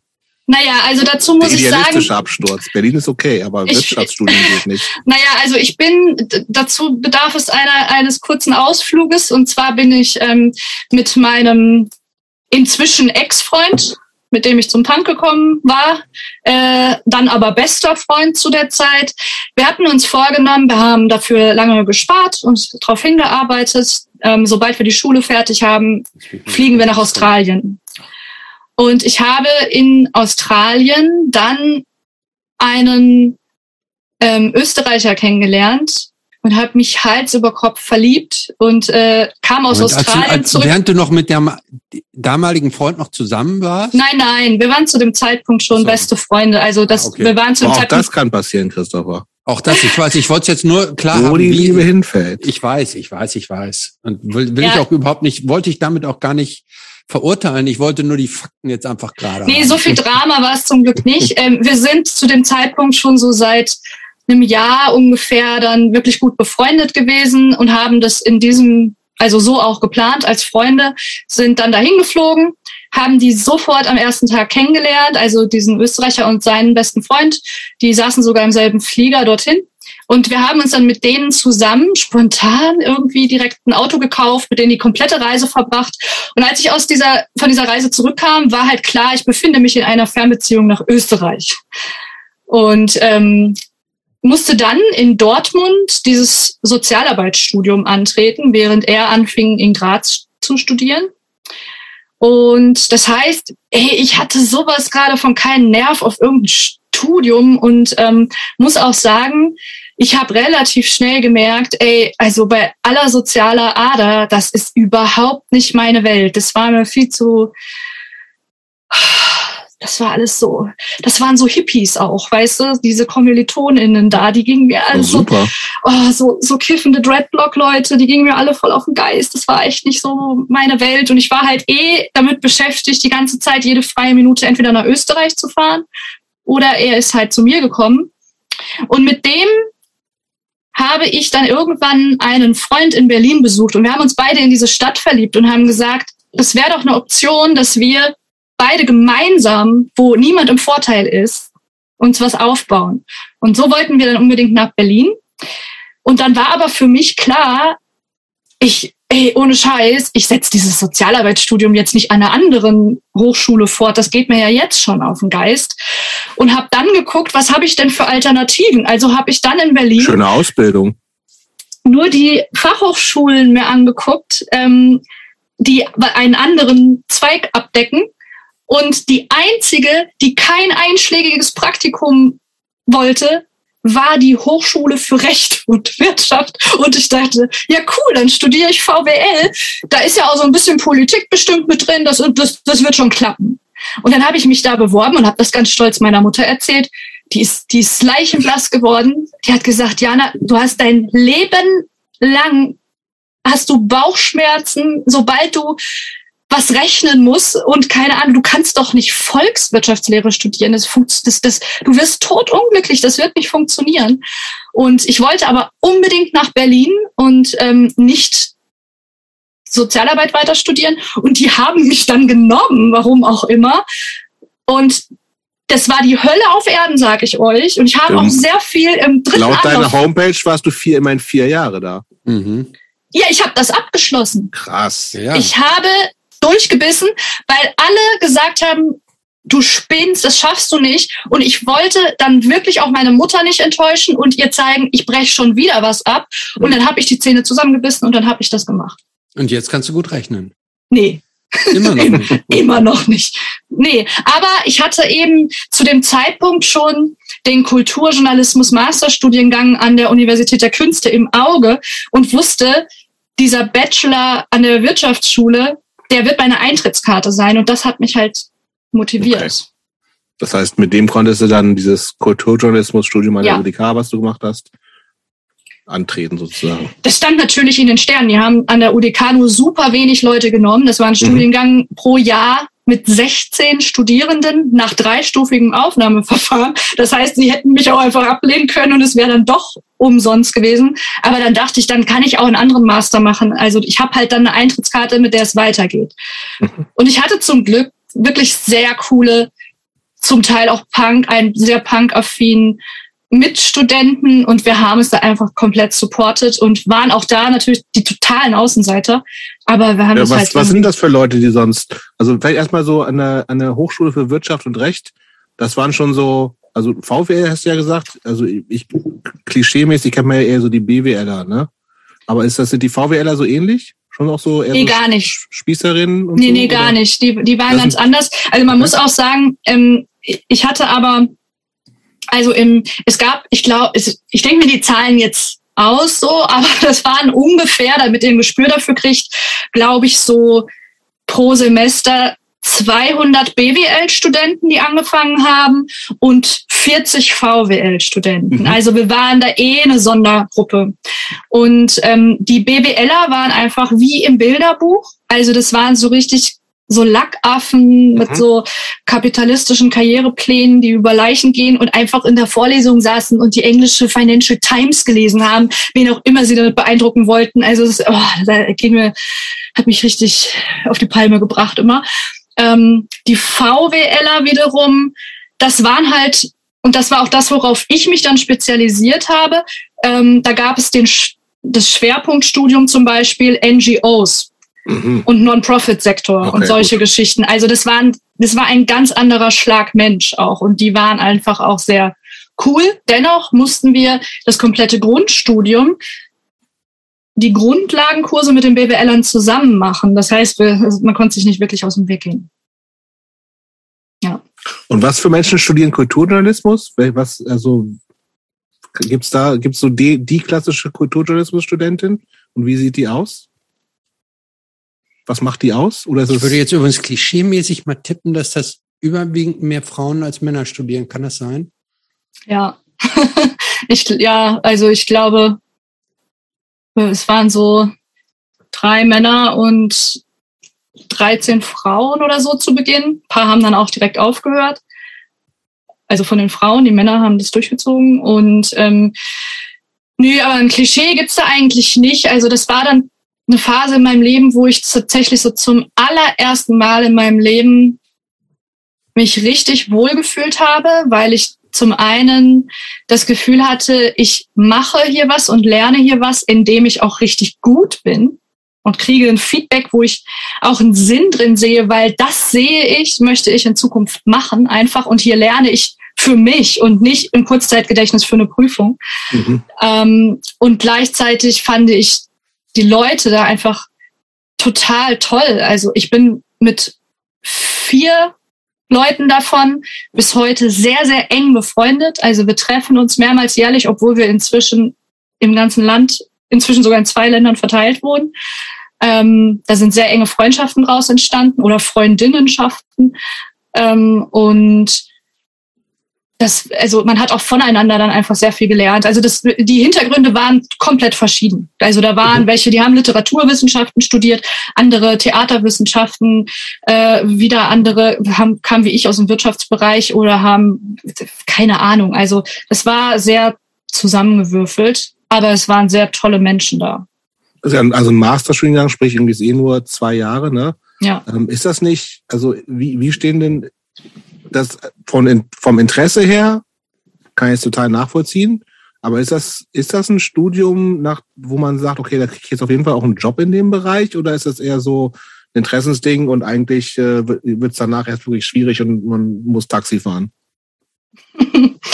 ja, das ist eine gute Frage. Also ich sag mal, während des Studiums war das so, also uns wurde dort schon von vornherein, von Tag eins an vermittelt, dass der ganze journalistische Bereich ein einziges Haifischbecken ist, wo mhm. dir nichts nachgetragen wird und dass es sehr, sehr schwer wird. Und wenn man nicht da äh, komplett den Willen hat und sich durchbeißt und bereit ist, irgendwie Scheiße zu fressen am Anfang, dass das einfach schwer wird und dass man sich das überlegen muss. Gleichzeitig wurde uns aber auch immer vermittelt, dass wir, dass das halt schon eine sehr, sehr, sehr, sehr gute Ausbildung ist und vor allen Dingen sehr praxisnah. Also ich habe sehr viel Praktika in dem Bereich, also in der Zeit machen müssen und diese ganzen DozentInnen waren halt auch alles namhafte Journalisten, die man kennt, also die aus verschiedensten Medien. Ähm, das heißt, es war, man hat dadurch auch, wenn man es geschickt angestellt hat, auch schon erste Kontakte geknüpft und ähm, in sehr, sehr viele Bereiche reinriechen können. Also wir haben ähm, zum Beispiel, hatte ich ja anfangs mal erwähnt, auch so Moderationstraining gehabt. Wir haben eigene Radiobeiträge ähm, geschnitten und gemacht, äh, die auch ausgestrahlt wurden. Äh, wir haben Fernsehbeiträge äh, mitverantwortet. Wir haben sehr viel in Printmagazinen veröffentlicht. Wir hatten Kooperationen damals auch schon mit der Taz und anderen, äh, mit der Berliner Zeitung zum Beispiel, wo unsere ersten Artikel während des Studiums veröffentlicht wurden. Ähm, das, das war schon alles sehr gut aufgebaut und hatte so uns ja schon die Hoffnung gemacht, dass wir nicht Taxi fahren müssen, wenn wir da mhm. rauskommen. Und äh, ja, die Realität sah dann, also zumindest in meinem Fall, dann doch sehr anders aus. Also ich ähm, bin Weißt mal ganz kurz, also das, du hast, das ist ein Masterstudiengang, das heißt am Ende steht klassischerweise eine Masterarbeit. Worum ging es da bei dir? Ähm, Sex, Drugs and Rock'n'Roll, Musiker, Musikerbiografien im Wandel der Zeit. Ich bin auch für meine Masterarbeit ähm, mit einer amerikanischen Band ähm, zwei Monate auf Europatour gegangen. Aha, okay. Welche Band war das denn? War natürlich komplett unnötig, das zwei Monate zu machen, aber ich dachte, das wäre cool. Ähm, Alan the Blackheads. Okay. Das ist eine Punk and Roll Band gewesen. Äh, die waren damals sehr, sehr angesagt. Die haben sehr, sehr viele Konzerte gespielt. Bis zu 300 Konzerte im Jahr. Die haben auch ganz früher schon auf dem Force Attack gespielt und ähm, ich habe die einfach damals total abgefeiert irgendwie. Ich fand die cool und hatte die irgendwann mal angefragt. Da habe ich für so ein Online-Fanzine damals geschrieben, ob die Lust hätten, für das Magazin ein Tourtagebuch zu schreiben. Das war jetzt aber vor der Masterarbeit, ein Jahr mhm. vorher oder so. Dann haben die, haben die gesagt, so, ja, das klingt ja cool, machen wir. Und dann schrieben die mir irgendwann, Alter, wir haben es versucht. Ey, Schreiben ist so anstrengend und schwer. Ey, wir haben echt überhaupt keinen Bock, aber wir würden so gerne, dass das veröffentlicht wird. Hast du nicht Bock, mal eine Woche mitzukommen? Und dann habe ich das natürlich gemacht. Das fand ich voll cool, einfach mal so einen Einblick zu kriegen. Und dann haben wir uns total angefreundet und ähm, uns total gut verstanden alle. Und, und was du, Entschuldigung, seid ihr da mit einem Nightliner rum, rumgefahren oder im Van oder wie? Im Van. Das? Im ja, Van. also beziehungsweise auf das dieser heißt, du warst mit, du warst mit denen im Van mit dabei überall und hast da gepennt, wo die pennen und so. Genau. Also bei der ersten Tour, wo ich für diesen Bericht nur für eine Woche mitgegangen bin, im Nachhinein ja auch komplett irre. Ey, ich kannte die ja nicht. Ich habe die ja online angeschrieben. Dann haben die gesagt, ja cool, komm vorbei. Also beziehungsweise die haben gesagt, komm doch mit und schreib du das. Dann bin ich halt, ohne die zu kennen, damals von Berlin aus mit dem Zug nach Chemnitz gefahren. Da haben die mich am Bahnhof abgeholt und dann bin ich mit zu denen in dieses, die hatten so ein Wohnmobil damals gemietet für die äh, Europatour und bin mit denen eine Woche mit vier Typen einfach nach Prag gefahren und sonst wohin. Äh, in einem Wohnmobil mit kaputter Heizung und habe in irgendwelchen Backstage-Räumen und Bandwohnungen mit denen gepennt. Das hätte ja auch voll in die Hose gehen können. Ne? Aber ich, ja, war halt, also wir haben uns aber total gut verstanden, also es ist gut gegangen. Und dann habe ich halt gedacht, boah, das passt ja irgendwie total auch zu meiner Masterarbeit und wir brauchten ein Praxisstück. Es ist halt nicht nur die theoretische Arbeit. Und ähm, daraufhin hatte ich dann diese Idee und habe die angefragt und habe gesagt, ihr geht doch wieder auf Tour bald, könnte ich da noch mal eine Woche mitkommen? Und haben die gesagt, ey, wir hatten doch so viel Spaß, du kannst auch die ganze Tour mitkommen. Und dann habe ich mir halt gesagt, ja, wie geil ist das denn? Das mache ich natürlich. Und dann bin ich mit denen zwei Monate in, unterwegs gewesen, ich glaube in 13 oder 14 Ländern. Und da habe ich dann immer gefilmt und ähm, habe da anschließend ein Musikvideo rausgeschnitten. Das war dann mein Praxisstück. Und habe einen Artikel über die Tour, einen Tourbericht geschrieben. Das ist dann damals im Dynamite Magazine erschienen. Das gibt's ja nicht mehr. Und hast du heute noch Kontakt mit denen? Ja, die waren tatsächlich auch auf meiner Hochzeit. und äh, ich habe die auch inzwischen schon in den USA besucht. Und ähm, einer von denen ähm, ist auch inzwischen nach Deutschland gezogen. Ähm, der andere ist Deutscher. Also, und ähm, ja, also jetzt durch die Pandemie nicht. Also lange nicht gesehen, aber ansonsten versuchen wir schon auch uns zu besuchen und sehen uns noch, ja. Hm. Und Gut, dann danach kommt so mhm. eine Phase, laut deiner Vita auf der Homepage, freie Mitarbeit, verschiedene haben, äh, also steht äh, ganz offiziell steht ja 2013 bis 2015 freie Mitarbeiterin und Redakteurin bei verschiedenen Musik- und Lifestyle-Magazinen in den Bereichen Print und Online. Das kann sein, dass es total nervig ist und man kann sich gerade so über Wasser halten mit toll, ne? mal 50 Euro von Artikel. Oder es kann auch sein, alle lieben Diana und schmeißen ihr die Kohle für die Artikel hinterher. Wie war's? Ja, das war, also das stimmt, was da steht. Ich habe äh, für zahlreiche Musik- und Lifestyle-Magazine zu der Zeit geschrieben, äh, aber äh, gleichzeitig Hartz IV bekommen, weil man natürlich nicht davon leben konnte. Und dazu muss ich sagen, ich habe ähm, 2012 ich habe vor Weihnachten meine meine Masterarbeit abgegeben. Anfang 2012 habe ich sie dann äh, war das ganze Thema dann abgeschlossen ähm, und ich habe dann meine WG hatte sich gerade aufgelöst in Berlin und ich ich wusste halt auch gar nicht, wie geht's jetzt weiter. Dann habe ich erstmal meine Möbel alle eingelagert und die Wohnung gekündigt und ähm, habe mir gedacht, ich reise jetzt erstmal und bin dann auch ähm, in die USA geflogen und so weiter und so fort. Ähm, hatte aber eine Woche, bevor ich in die USA geflogen bin, bin ich dann mit meinem jetzigen Partner zusammengekommen. Und ähm, der wohnt halt in Essen. Und das heißt, ich bin dann nie nach Berlin zurückgegangen, um diese Möbel aus diesem Keller zu holen, um mir eine neue Wohnung zu suchen. In Denn, noch? Nee, die habe ich inzwischen nach Essen okay. geholt, aber ähm, das war halt nicht der Plan. Ja, und so bin ich dann in Essen gelandet ähm, und habe halt erstmal in der WG gewohnt ähm, von ähm, meinem jetzigen Partner und seinem damals äh, WG-Kollegen Felix Bundschuh, zu dem kommen wir ja wahrscheinlich ja. gleich auch noch. Wahrscheinlich, ja. ja, und ähm, das heißt, ich war dann erstmal, habe dann hier angefangen und war dann noch recht optimistisch und dachte mir, ja, ist doch cool, ich bewerbe mich jetzt hier auf die tollen Redaktionsstellen und es wird jetzt ja, alles so voll. Einer, laut Homepage bei so einer Kommunikationsagentur. Das ist so, kann. Ja, das kam später, aber erstmal dann so hier angekommen in dieser freien Mitarbeitsphase, äh, die mhm. dann unterm Strich darin endete, dass halt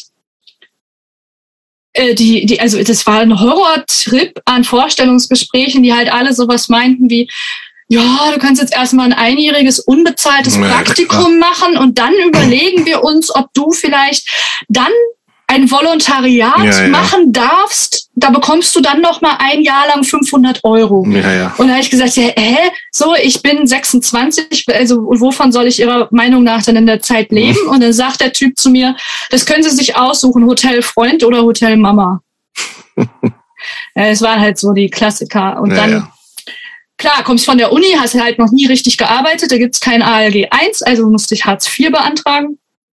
Und das ging dann halt schon gut los. Kommst halt hier in Essen in diesem Jobcenter, wo du durch die Sicherheitskontrolle gehen musst und abgetastet wirst. Und dann sagt der Typ so, na, kommen wir uns ein bisschen Harz abholen. Und bin halt direkt beim, am ersten Tag schon in Tränen ausgebrochen und musste dann auch noch so ein wirklich erniedrigendes Aufnahmeseminar mitmachen. Das ging eine Woche lang mit so anderen, die jetzt Hartz IV beantragt hatten, wo die dann echt so mit uns geredet haben. Der Computer geht nicht hier oben an, sondern an dem großen Klotz neben ihren Füßen. Und ich dachte so, Alter, wo bin ich denn hier gelandet? Und das war halt ja dann sehr desillusionierend nach der Uni. Ja. Da wird auch schnell so Bewerbungstrainings und so ein Scheiß alles reinge ja, ja, genau. Ne? Ja, ja. Das endete damit, dass der Typ, der das Bewerbungstraining dann gemacht hat, halt relativ schnell gesagt hat, so, also Diana, wenn du die linke Reihe gleich kontrollierst und ich die rechte, kommen wir alle früher nach Hause. dann habe ich dem halt irgendwie da geholfen, damit wir schneller Feierabend machen konnten und dachte mir, ja geil, warum bist du jetzt dafür bezahlt und ich nicht? Hm. Aber war das, war das frustrierend? Ja, es war mit Sicherheit ähm, sehr frustrierend, oder? Horror. Ähm, und ähm, dein, dein ganz frischer neuer Freund, war der der war da richtig verwurzelt in Essen und du bist praktisch zu ihm dazu gemorpht. Ja, ja, der, also der ist gebürtiger Essener, richtig, und ähm, hatte auch zu dem Zeitpunkt gerade mit seinem Referendariat angefangen. Das heißt, er konnte auch gar nicht weg. Also wir hatten dann halt so, ich konnte mir dann halt aussuchen, in meiner Vorstellung bin ich jetzt in Berlin arbeitslos oder in Essen. Und deswegen mhm. bin ich dann halt einfach geblieben. Und es war halt eine sehr düstere Zeit für mich. Und ähm, also ich dachte halt, mir, mir liegt die Welt zu Füßen. Ich habe jetzt endlich was studiert, in dem ich gut bin und habe einen tollen Abschluss. Und ähm, dann war halt alles scheiße. Also und niemand hat auf mich gewartet. Und es war halt noch viel, viel schlimmer, als die uns anfangs gesagt haben.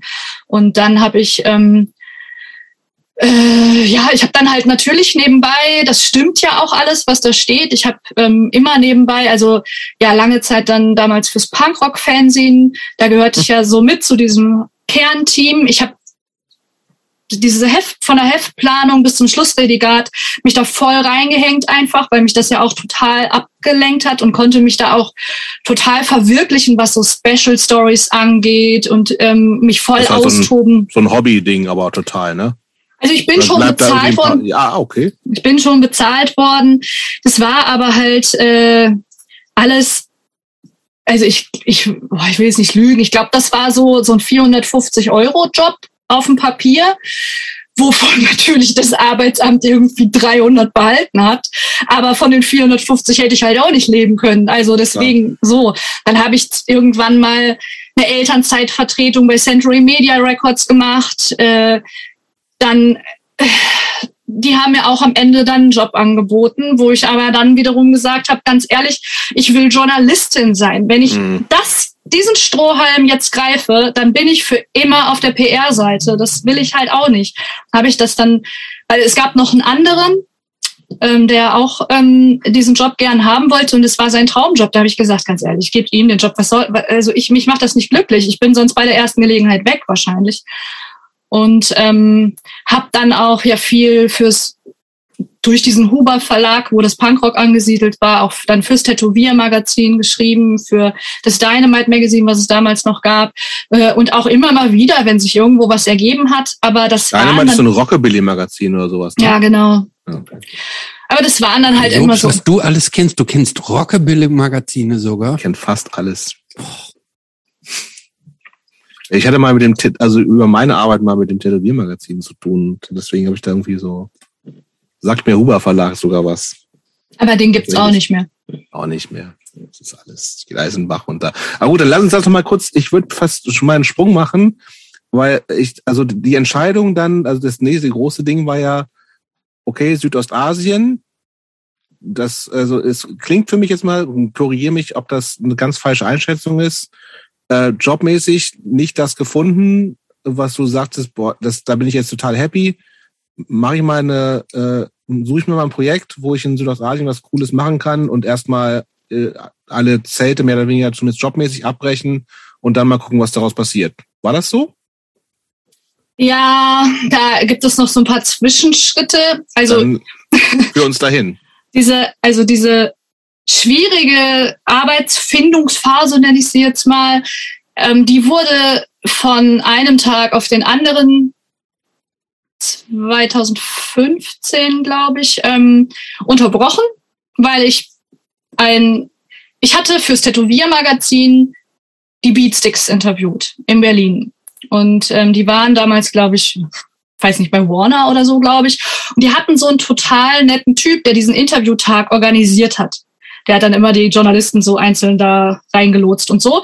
Und daraufhin, also war ich mit diesem Typ bei Facebook befreundet. Und der hat dann irgendwann angefangen, bei einer großen Kommunikationsagentur zu arbeiten in Berlin und hat dann bei Facebook gepostet, wir suchen eine erfahrene Redakteurin, die hier eine neue Entertainment-Redaktion aufbauen will für einen großen bekannten Kunden. Und da habe ich dem halt sofort geschrieben und gesagt, ich weiß zwar nicht, ob, also, ob ich das bin, was ihr sucht, aber das traue ich mir zu. Da habe ich einfach gedacht, ich mache das jetzt mal wie so ein, wie so ein Kerl. Ich, ich sag mhm. einfach, kann ich. Und ähm, der hat dann gesagt, ja, schick mal ein paar Unterlagen rüber, ich, ich gebe das mal meinem Chef.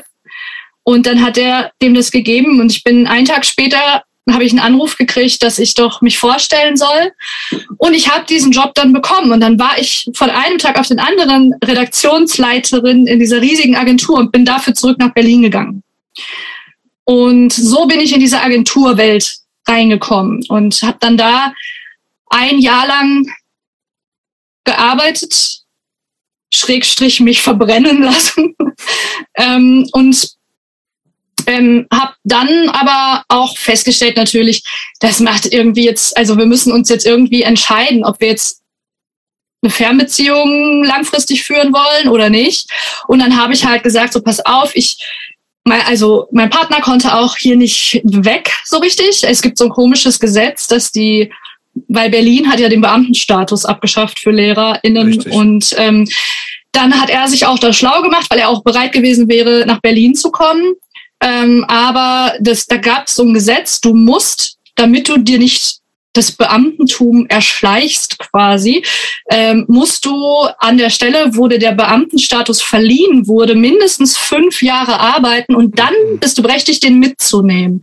Und ähm, das war dann halt aber total totaler Quatsch, weil der hatte den gerade erst bekommen und dann wussten wir, entweder führen wir jetzt fünf Jahre lang eine Fernbeziehung und du darfst den mitnehmen und wissen noch nicht mal, ob du dann eine Stelle sofort kriegst oder halt nicht. Und ich hatte dann auch relativ schnell gemerkt, das ist nicht mehr das Berlin, was ich vermisse, wo ich so lange gewohnt habe und so glücklich war, dass ich vermisse halt vielleicht auch eher die Studentenzeit so und dieses und, und meine Leute und auch meine Kneipen und Läden und das gab's halt alles nicht mehr. Ich saß da in dieser schicken Kreuzberger Agentur, meine Freundinnen waren alle weggezogen und ich hatte gar keine Zeit feiern zu gehen oder Berlin zu genießen und die Orte an die ich nostalgische Erinnerungen hatte, die waren halt alle dem Erdboden gleich gemacht.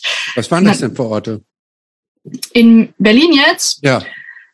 Ähm, ja, lustigerweise ähm, auch hat die äh, Lulu letztens schon drüber gesprochen, der alte Magnetclub ähm, in der Greifswalder Straße. Also da bin ich bestimmt ein, zwei Mal jede Woche gewesen. Das war einfach the place to be. ähm, dann, ähm, ach ja, auch dann nebenan war das Knark. Das gibt's mhm. ja auch nicht mehr. Dann ähm, einer meiner Lieblingsläden äh, war immer das Rosis. Das ist auch ähm, in Friedrichshain, da wo das RAW-Gelände ist mhm. und die Straße noch eine ganze Ecke weiter ja, runter. Mhm. Hat auch ein äh, guter Freund von mir immer so eine Punk-Veranstaltung ähm, gemacht, aber den Laden gibt's auch nicht mehr, ist auch alles weg. Äh, und ach, ganz viele, also es gab halt damals so in meiner Nachbarschaft, also ich habe immer im Friedrichshainer Nordkiez gewohnt, da gab es halt noch, als ich da gewohnt habe, so richtig geile Underground-Läden. Also es gab so einen, der hieß Antje Öklesund und der war einfach in der Rieger Straße, war halt so ein alter Hof, wo auch so Steinberge lagen und alles Schutt und keine Ahnung. Und dann ist man einfach im Dunkeln immer hinter diese Mauer gegangen und hat sich mit dem Handy so da entlang geleuchtet. Und dann stand da so ein altes Gebäude und dann hat man da so einen Vorhang zur Seite gemacht und dahinter war dann so ein Typ, der hat dann gesagt, wo wollt ihr denn hin? Und dann hast du gesagt, ja, wir wollen ins Antje Öklesund. Und dann hat er gesagt, viel Spaß. Und dann konntest du reingehen und dann war da halt wie ein Club. Oder es gab halt auch noch so einen Club, ich weiß aber nicht mehr, wie der hieß. Da musste man echt an einem Klingelschild klingeln und dann hat so ein Türsteher durchs Fenster geguckt und gefragt, wo du hin willst. Oder so, solche Sachen halt. So was gab's alles nicht mehr. Das war dann alles schon weg. Ja, das mhm. waren so. Oder aber ich bin natürlich auch immer gerne im Esso gewesen, Wild at Heart, auch endlose Nächte gefeiert, Trinkteufel, solche Sachen auch. Die gibt's natürlich alle noch. Gehe ich mhm. auch immer noch regelmäßig hin, wenn ich dann mal da bin. Aber der Vibe hat sich verändert. Es war nicht mehr so das, was ich vermisst hatte. Und dann habe ich gesagt, okay, jetzt aus dieser Stelle heraus kann ich mich ja jetzt vielleicht besser bewerben in eine Festanstellung hinein. Ja, und dann habe ich mich halt bei so einer ähnlichen Agentur in Essen beworben und ähm, am selben Tag Antwort gekriegt und habe den Job bekommen. Also dann bin ich halt nach einem Jahr dann zurück, habe dann in Essen in dieser Agentur gearbeitet, ich habe da auch sehr viel gelernt, also in beiden Agenturen. Ich möchte nie wieder dahin zurück. Das, das macht einen kaputt, sage ich ganz ehrlich. Das ist ein ausbeuterisches, furchtbares Scheißsystem. Aber ich habe da einfach sehr viel beruflich mitgenommen. Also zum Beispiel auch die Agentur in Essen, die haben zum Beispiel auch regelmäßig FAZ-Beilagen zum Beispiel gemacht, wo mir dann sogar mein Wirtschaftsstudium was gebracht hat äh, oder keine Ahnung, solche Sachen. Ähm, oder die haben ganz viele so Kundenmagazine gemacht, wo ich dann auch einzelne Magazine in, als Chefredakteurin komplett von der ersten Seite bis, bis zum letzten Schlussredigat komplett selbstständig betreut habe und so weiter. Das habe ich natürlich, das ist ja nicht an mir vorbeigegangen. Also ich habe da unglaublich viel bei gelernt. Und um jetzt die Kurve zu kriegen. Da warst du ja auch nur anderthalb, zwei Jahre oder sowas, ne? Nicht so lange. Genau. Also insgesamt war ich, glaube ich, drei Jahre oder so in diesen Agenturen mhm. allgemein. Und Aber dann. Jobs ist jetzt nicht lang genug. Du warst doch, du warst doch auch mal in dieser Agenturwelt und wenn ich mich ich richtig immer noch erinnere. in der Agenturwelt gefühlt. Ja, gefühlt, aber jetzt nicht auf dem Papier, oder? Du warst doch kürzer. Ja, Ja. Weil du das, Das so stimmt. kritisch, weil du es so kritisch hinterfragst, dass Das- es dich länger ausgehalten hat. Nein, das ist ja, das, ich finde, das, das, das Ich ein halbes Jahr ist schon zu viel. Ich wollte gerade sagen, also es Ja. fühlte sich an wie 13 Jahre, ne? Ja, Ich ja. hatte, also ich hatte in Berlin hatte ich 24 Urlaubstage und es ist das Bundesland mit den wenigsten Feiertagen, ne? Also, und das mit Fernbeziehung. Äh, kannst vergessen. Absoluter Ja, vorhin sind das ja auch, also die Agentur, bei der du arbeitest, ist ja so eine echte Agentur. Und also ich war ja nie so einer echten Agentur, wo dann, also nicht so eine Agentur, wo du um 20 Uhr irgendwie schief angeguckt wirst dass du schon nach Hause gehst. So und so stelle ich mir die schon so ein bisschen vor, ehrlich gesagt. Ja, also das, also Überstunden wurden weder bezahlt noch konnten Ja, sie ja. abgefeiert werden. Und Und als schon zum guten Ton so ein bisschen auch, oder? Ja, und als leitende Redakteurin habe ich da jetzt gerade im Aufbau dieses Magazins bei der ersten teilweise, äh, ich habe manchmal 18 Stunden am Tag gebucht in Ja, mein, ja, in eben, mein genau. Ding. Und ich so, das war, habe ich gar nicht gemacht, Christopher. das Nein. war Horror. Nein. Ach, doch Quatschkram. Das ist, das ist total bescheuert. Das ist, das ist ja genau diese Selbstausbeutung, die halt in, in zumindest eine Zeit lang, ich weiß nicht, ob es immer noch so ist, ne, in vielen Agenturen total auch so glorifiziert wird, ne? Also so, das ist totaler Schwachsinn. Also das macht die Mhm. Leute total kaputt oder oder du hast halt am Ende so total zynische Werbefreaks, die halt irgendwie das alles nur auch irgendwie mit zugekruckster Nase überhaupt ertragen können und aber halt auch an nichts mehr irgendwie, weiß ich nicht, sind noch kaputt ja irgendwie auch viele so. Es wurde dann halt auch immer so viel geboten, sage ich jetzt mal in Anführungszeichen. Ähm, das waren halt alles so diese Teambuilding-Maßnahmen. Ja, ja, ja. Dann wurden irgendwelche tollen Ausflüge gemacht und es wurde natürlich auch, ich sage jetzt mal Stichwort Weihnachtsfeier oder sowas, dann wurde da richtig einer rausgehauen, wo man halt auch richtig stolz drauf war und fand das schon geil, ne, mitmachen zu können, was die für Locations da gebucht haben und alle Schnäpse frei und geil. Ja, ja. Oder auch, auch in der Agentur selbst war zum Beispiel ab 18 Uhr waren, alle ähm, Softdrinks, Bier und Weinschorle umsonst und so. Das ist natürlich in dem Moment, denkt man sich, wie cool ist das denn? Ja, aber das ist natürlich, damit die Leute sich das um 18 Uhr holen und der Feierabend ähm, Überstundenmodus äh, einem leichter von der Hand geht. Also so richtig cool ist das halt natürlich nicht. Und mir war dann halt relativ schnell klar, dass ich da nicht alt werde, ne? Also dass ich da raus will. Und dann habe ich ähm, aber das immer so vor mir hergeschoben, weil ich natürlich dachte, na ja, aber ich wollte halt, war klar, ich will nie wieder arbeitslos sein und Mhm. ähm, hatte da auch echt Angst vor und habe dann immer gedacht auch, ach komm, jetzt wollen wir noch mal verreisen, jetzt wollen wir heiraten, jetzt wollen wir dies, das, also das nehme ich noch mit, das Geld so und äh, habe das immer dieses Plan B weiter nach vorne geschoben.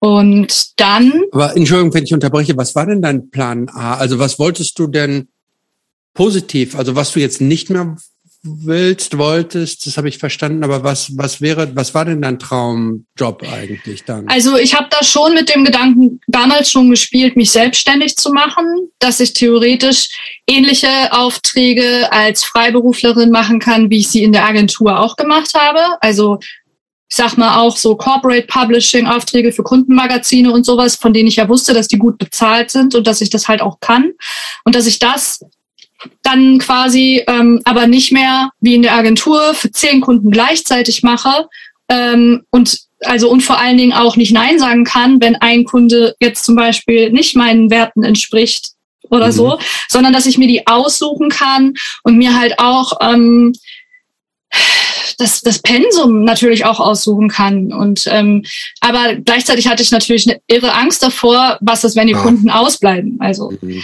Deswegen war eigentlich der ursprüngliche Plan, dass ich irgendwann quasi in so eine Teilzeitanstellung gehe und mich in die Selbstständigkeit hineinschleiche parallel. Aber dazu ist es ja dann nicht gekommen, weil ich einen gesundheitlichen Schicksalsschlag hatte, der mir die Augen geöffnet hat. So. Und zwar bin ich 2017 ähm, sind wir, wir haben nach unserer Hochzeit, ähm, wir haben groß gefeiert, sind wir ähm, in die Flitterwochen geflogen und es war halt alles voll cool und Nach unbeschwert. Wohin? Nach Nach- wohin? nach Miami. Oh, hm. Ähm, ja, und es war halt voll geil. Also es ist da auch irgendwelche, durch irgendwelche Punkclubs äh, gezogen und haben uns einfach und haben uns mal ein Auto gemietet, sind zu den nach Key West gefahren und keine Ahnung. Es war halt so richtig so ein Traumurlaub wie aus dem Bilderbuch. Und dann sind wir zurückgekommen und ich habe so, ich glaube man, ich glaube das kennt jeder irgendwie, der das schon mal gemacht hat. Also ich habe das sowieso nach jeder Reise. Ich reise ja immer sehr viel und ich falle immer nach jeder Reise erstmal in so ein Loch und komme ganz schwer in den Alltag wieder rein. Und das ist mir da halt auch passiert. Und dann ist ja auch die Hochzeit vorbei, dann ist die Reise vorbei und dann ist so, was ist denn jetzt eigentlich? Und gleichzeitig habe ich aber gemerkt, so, oh, ich fühle mich auch nicht so gut, bin irgendwie schwach und überall zwickt's und hm, habe ein bisschen Husten und Irgendwann habe ich aber auch gemerkt, wenn ich mit dem Hund gegangen bin, schon bei der kleinsten Runde, ich habe Schweißausbrüche gekriegt und habe Luftnot gehabt einfach. Und dann ist so, ich weiß jetzt gar nicht mehr, wie lange das danach, so drei Wochen nach der Reise oder so, ist es dann von jetzt, ich bin ich dann auch zum Arzt gegangen und habe mich, wollte mich krank schreiben lassen. Und dieser Arzt hat gesagt, ähm, ja, weil ich habe gesagt, ich habe auch jetzt immer so Schmerzen im Rücken irgendwie. Und dann hat er gesagt, ja, legen Sie sich mal hin, vielleicht ist ein Wirbel ähm, ausgerenkt oder so. Und dann hat er da so mit voller Wucht drauf rumgedrückt, hat auch geknackt. Und an diesem Abend wurde es halt richtig, richtig schlimm. Da hatte ich das zum ersten Mal. Ich habe ich habe in meinem ganzen Leben noch nicht so Schmerzen gehabt, einfach im Rücken. Die ich mir sind einfach nur noch die Tränen vor Verzweiflung gelaufen. Ich habe das Gefühl gehabt, ich kriege keine Luft und diese Schmerzen haben mir einfach, die haben mich gelähmt komplett. Ich konnte mich nicht mehr bewegen und habe dann das irgendwie ausgehalten, weil ich ja dachte, der Arsch hat da drauf gedrückt, jetzt ist da irgendwas komplett eingeklemmt. So bin ich am nächsten Tag zum zu einem Orthopäden gegangen. Es war so ein alter Gott in Weiß irgendwie, der dann gesagt hat, ja Kindchen, nimm mal eine Ibu, das wird schon wieder. Aber krank schreibe ich dich dafür nicht, ne? so, ich so, ja toll, danke für nichts irgendwie. Und dann ist das so ein Ärztemarathon geworden, eine Woche lang. Ich war bei verschiedensten Ärzten. Ich bin geröntgt worden, ob der mir eine Rippe angebrochen hat, alles Mögliche. Und es ist immer so attackenmäßig, in, in immer kürzeren Abständen ist das gekommen im Rücken. Das müsst ihr euch vorstellen wie ein Wadenkrampf in der Rückenmuskulatur, der so stark ist, dass du einfach nicht mehr atmen kannst. Und die haben halt alle gesagt, ja, das bilden sie sich ein, das kann schon mal passieren und keine Ahnung. Und dann ist dann am Ende der Woche hab, konnte ich nicht mehr. Meine Mutter war auch zu Besuch, die hat das dann auch so miterlebt und dann hab, hat die gesagt, wir rufen jetzt einen Krankenwagen, es geht gar nicht mehr. Aber ich muss dazu sagen, ich war auch vorher schon in der Not, in der ambulanten Notaufnahme. Die haben mich auch nach Hause geschickt.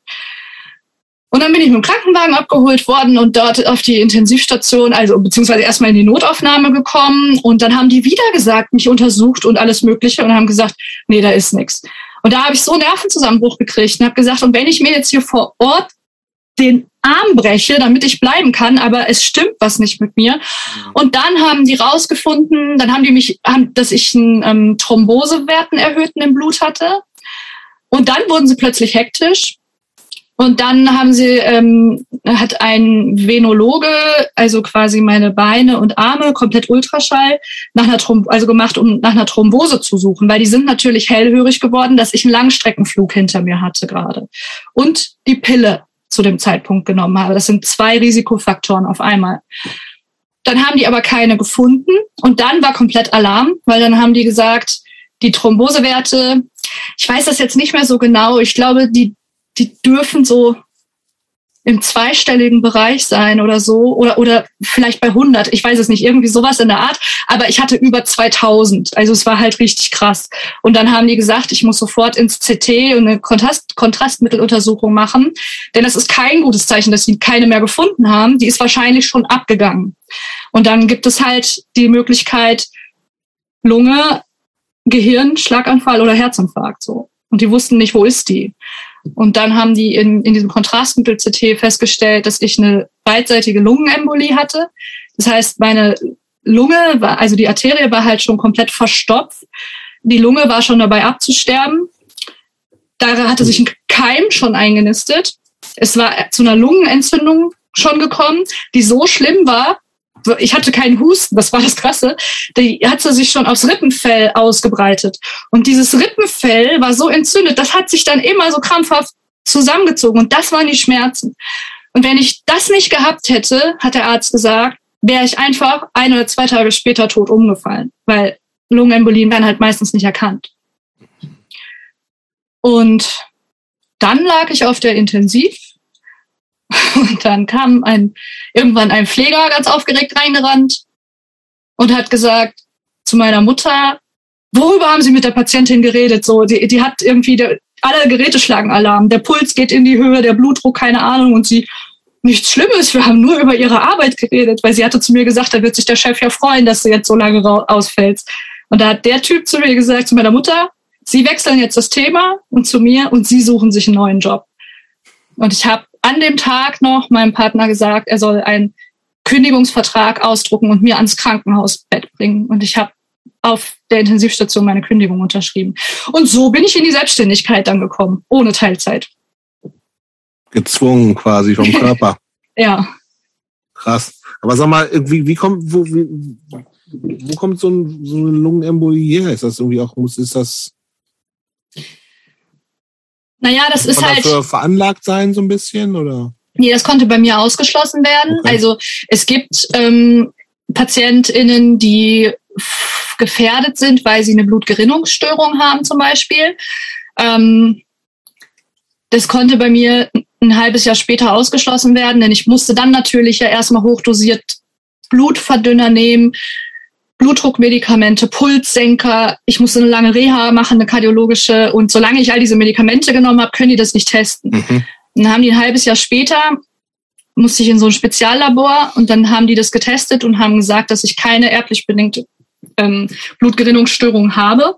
Und das deutet eben darauf hin, dass es bei mir wirklich auf die Kombination ähm, hormonelle Verhütung und ähm, Langstreckenflug zurückzuführen ist. Und ich meine, wir wissen alle, im Flugzeug, dann gibt's ja auch immer diese Ansagen, machen Sie Übungen, stehen Sie mal mhm. auf, ziehen Sie die genau. Strümpfe an und keine Ahnung. Es war tatsächlich der erste Langstreckenflug meines Lebens, wo ich keine Thrombosespritze mir vorher geholt hatte. Das habe ich sonst immer gemacht. Ähm, das kann man einfach, das wissen auch ganz viele nicht. Das kann man dem Hausarzt oder der Hausärztin vorher sagen.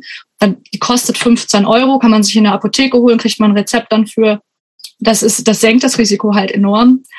Ähm, aber ich sehe da halt auch schon einen ganz großen Fehler in der, in der, im gynäkologischen Bereich, weil einfach ja auch einfach jungen Mädchen von früh auf einfach immer so die Pille verschrieben wird. So standardmäßig, ne? Genau. Und bei, also bei mir haben die halt auch immer gesagt, rauchen Sie? Und ich habe gesagt, nee. Und dann war halt so, ja, dann gehören Sie auch nicht zur Risikogruppe. Dann können, mhm. brauchen Sie sich keine Sorgen machen. Und dann denkt man da halt auch nicht so krass drüber nach, auch wenn man das schon mal gehört hat, was bedeutet Thrombose eigentlich? Da hat man kein lebensgefährliches Szenario eigentlich im Kopf. Voll nicht. Das ist doch so ein mhm. Oma-Ding so ein bisschen, ne? Genau, ja. ja. Aber sag, und ist das, ist das jetzt komplett weg oder äh, beeinträchtigt das noch? Oder ist es dann, hat, man hat das einmal, dann wird's auskuriert und gut ist? Oder hat das jetzt noch irgendwie Auswirkungen? Mm, also ich habe, glaube ich, großes Glück gehabt. Ich musste am Anfang so halbjährig auch in so, zu so kardiologischen Untersuchungen, wo die dann auch immer Herzultraschall und solche Sachen gemacht haben oder Langzeit-EKG und Belastungs-EKG und diesen ganzen Kram. Ähm, denn bei vielen Leuten ähm, vergrößert sich die eine Herzhälfte, weil die in dem Moment, und das ist ja auch bei mir über Wochen gewesen, gegen diesen Stau in der Lunge pumpt das Herz ja an. Es versucht dagegen anzukommen und dadurch vergrößert sich bei manchen das Herz und das führt zu einem lebenslangen Herzfehler. Und das kommt bei mir auch zum Glück ausgeschlossen werden. Das ist mhm. nicht passiert. Ich habe aber dennoch auch ich nehme auch keine Medikamente mehr zum Glück. Ich konnte alles absetzen. Ich habe aber trotzdem seitdem einen ähm, erhöhten Puls und Blutdruck auf jeden Fall und merke auch, dass ich ähm, schneller außer Atem bin. Und ich habe auch ähm, schon immer ähm, Heuschnupfen-bedingtes Asthma so gehabt in dieser Allergiephase im, im Frühling, Sommer. Und auch das habe ich das Gefühl, ist schon stärker geworden. Also das, das steckt meine Lunge nicht mehr so, so ganz weg wie vorher. Ich weiß nicht, ob ich mir das einbilde. Ich glaube es nicht, ehrlich gesagt, aber es hätte halt wesentlich dramatischer ausgehen können und auch viel schlimmere Folgen auch haben können. Von daher geht es mir eigentlich wieder gut. Okay. Aber, ähm, noch wo wir gerade hier von Gesundheit sprechen, äh, du hast vor kurzem auf Instagram gepostet äh, von Migräne. Oh ja. Äh, ist das ein, eine Krankheit, die dich schon länger begleitet oder, oder ähm, ist das eine ganz aktuelle Sache? Nee, also ich habe meinen ersten Migräneanfall mit 15 gehabt. Das ist ganz typisch. Das wird, also mein Vater hatte Migräne und seine Mutter auch. Das ist meist erblich bedingt und tritt zum ersten Mal bei den meisten in der Pubertät auf und geht dann meistens bis zu den Wechseljahren, weil das durch Hormonumstellungen ausgelöst wird. Und ich habe das halt seitdem und das ist aber sehr, sehr schlimm auch äh, geworden. Es gibt immer Phasen im Leben, wo es mal schlimmer ist und Phasen, wo es besser ist. In den letzten zwei, drei Jahren ist es eigentlich eher schlimmer. Also ich bin jetzt auch ähm, bei einer Neurologin und wir versuchen jetzt gerade medikamentöse Prophylaxe-Maßnahmen, also weil einfach nichts mehr anschlägt. Und ich habe, ich führe so Schmerztagebuch und habe teilweise bis zu 18 Schmerztage, an denen ich nicht ohne Medikamente auskomme pro Monat. Schon crazy. Ey. Das ist ja mehr als die Hälfte, ne? Ja, das ist sehr schlimm. Und äh, also ehrlich gesagt, ich habe so Angst gehabt, dass ich das heute absagen muss, weil ich heute Nachmittag gemerkt habe, dass es losgeht und habe ähm, mir direkt mein ähm, Triptan eingeworfen und mich zwei Stunden hingelegt und wir hatten einfach Glück, weil es angeschlagen hat und manchmal funktioniert das nicht. Mhm. Du hast mal, ähm, das, so, ja. Ähm, ja, nee, mach du erst mal. Beschreib mal, wie sich das anfühlt, äh, diese Migräne. Also der, die Leute, die die Krankheit nicht kennen, da denkt man ja Migräne, das ist Kopfschmerzen so ein, halt. Äh, Kopf, ein bisschen nervigere Kopfschmerzen, aber das ja. ist es nicht, oder? Nee, das ist es ist ganz unterschiedlich. Ich kann das auch schwer beschreiben. Also ähm, also es ist schon dieses Kopfschmerzen halt, ähm, das kenne ich natürlich. Das ist ja auch, also das ist, man glaubt gar nicht, wie stigmatisiert einfach diese Erkrankung auch ist. Was glaube ich viele nicht wissen, ist, dass es, das ist ja keine psychische, es ist halt, oft wird auch gesagt so, ja, du machst ja halt auch zu viel Stress, dann pass mal ein mhm. bisschen besser auf dich auf. Und das ist stell sowas. Stell dich so an, auch so ein bisschen ich, so. Ja, da werde ich inzwischen so sauer einfach, weil das ist einfach eine neurologische Erkrankung. Und mhm. ähm, das ist mal vereinfacht gesagt, ähm, ist das Gehirn durch eine, ja, das, also bei der Reizaufnahme liegt eine Störung vor und das Gehirn kann die Reize nicht schnell genug verarbeiten. Und dadurch entsteht dann am Gehirn eine Entzündung wirklich. Und deswegen helfen da auch keine normalen Schmerzmittel. Und diese Triptane zum Beispiel, die ich gerade er erwähnt habe, die sind halt speziell für Migränepatienten. Die sind kein Schmerzmittel, sondern die, das sind Botenstoffe, die diese Entzündung hemmen. Und wenn du jetzt zum Beispiel einen Spannungskopfschmerz hast und nimmst ein Triptan, dann wirst du überhaupt keine Veränderung merken, weil das kein Schmerzmittel ist. So, weißt du, also mhm. ähm, ja, und also ich kann das schwer beschreiben. Ich spüre immer, dass die Migräne losgeht. Das ist ich weiß nicht, ob das schon diese Aura ist. Wahrscheinlich. Man spricht ja immer von Migräne mit und ohne Aura. Und ich kann dir halt total sagen, scheiße, ich kriege Migräne, ohne dass ich in dem Moment schon Schmerzen habe. Weil das ein Gefühl im Körper ist, das ich nicht beschreiben kann. Es ist wie so ein kaum wahrnehmbares Kribbeln. Und ähm, dann geht es häufig los mit so einem leichten Ziehen, so im Nacken. Und ähm, wenn man dann halt vielleicht auch gerade wo ist und man hat überhaupt kein Medikament dabei, dann kann sich das halt richtig, richtig krass steigern. Also ich bin auch mal in, in Holland mal mit Freunden im Urlaub gewesen und ich wusste, scheiße, ich habe mein Medika meine Medikamente vergessen. Und dann sind wir spazieren gegangen. Es war halt so super windig an diesem Tag und ähm, das ist allein sowas kann schon so ein Trigger sein. Wind weil das eine Reizverarbeitung ist. Du spürst den überall auf der Haut, wo normalerweise keine Reize sind. Und das kann, reicht schon. Oder ein Tag, die ersten Sommertage, wenn ich länger der Sonne ausgesetzt bin. Oder letzte Woche hatte ich drei Tage Migräne. Ich glaube, es war darauf zurückzuführen, dass ich eine Tasse Glühwein getrunken hatte. Ähm, was solche denn, Sachen. Was kann denn so Umfeld da helfen, wenn Leute Leute kennen, die irgendwie von Migräne betroffen sind, was, was hilft denn den Leuten außer Verständnis für dafür, dass es eben eine Krankheit ist? Gibt es irgendwas anderes, was man tun kann? Also ich finde halt Verständnis ist das Allerwichtigste. Also also ich weiß auch, dass ich dass, dass das total nerven kann. Ne? Also ich weiß, dass mein Bruder zum Beispiel oder meine eh, meine Familie, mein Partner, aber auch meine Freunde und Freundinnen, geschweige denn von ArbeitskollegInnen und äh, ProjektpartnerInnen und so, die leiden natürlich alle auch darunter, wenn ich schon wieder zum zehnten Mal kurzfristig sage, sorry, ich bin raus, ich fall aus, ich kann halt nichts machen. Und ich wünsche mir dann halt einfach, auch wenn ich es nachvollziehen kann, dass man sich halt so dieses, äh, diesen, diesen kurzen Moment mhm. des Aufstöhns und dass, dass man sich das einfach verkneift, weil das einfach alles für mich sehr viel schlimmer noch macht. Und ähm, ansonsten. Du kannst dann nur, äh, du kannst dann, wenn das so richtig reinschlägt, kannst du eigentlich nichts machen. Du bist mhm. komplett gelähmt und musst dich hinlegen, dunkler Raum, mhm. komplett abschalten. Das ist jetzt auch nicht, dass du sagen kannst, also wenn man mit, wenn man Kopfschmerzen hat, da gibt es gibt ja so ein Level von Kopfschmerz, mit dem kann man noch so funktionieren so. Aber wenn deine Migräne full on da ist, dann geht gar nichts mehr, oder? Dann geht gar nichts mehr. Also es gibt auch es gibt auch Migräne, die mehrere Tage anhält, wo ich durchaus mich mal zwingen kann, trotzdem eine Stunde ein Telefonat zu führen oder so, aber danach bin ich eh durch dann.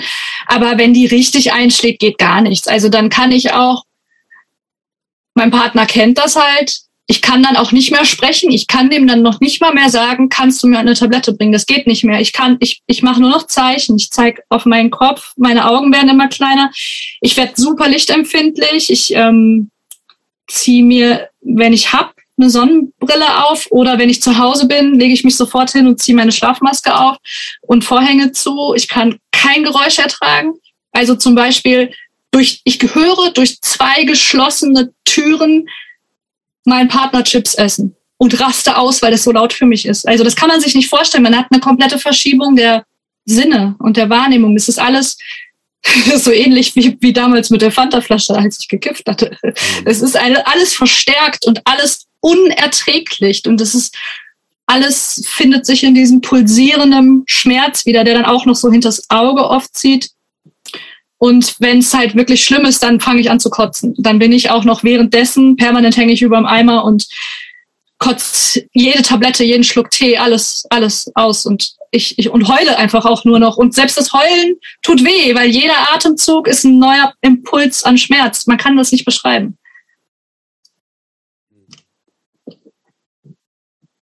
Und dann gibt es auch für sowas, für sowas gibt es auch keine Heilung, oder? Man kann immer nur die Symptome bekämpfen. Ist das also, richtig? Ja, Migräne ist nicht heilbar.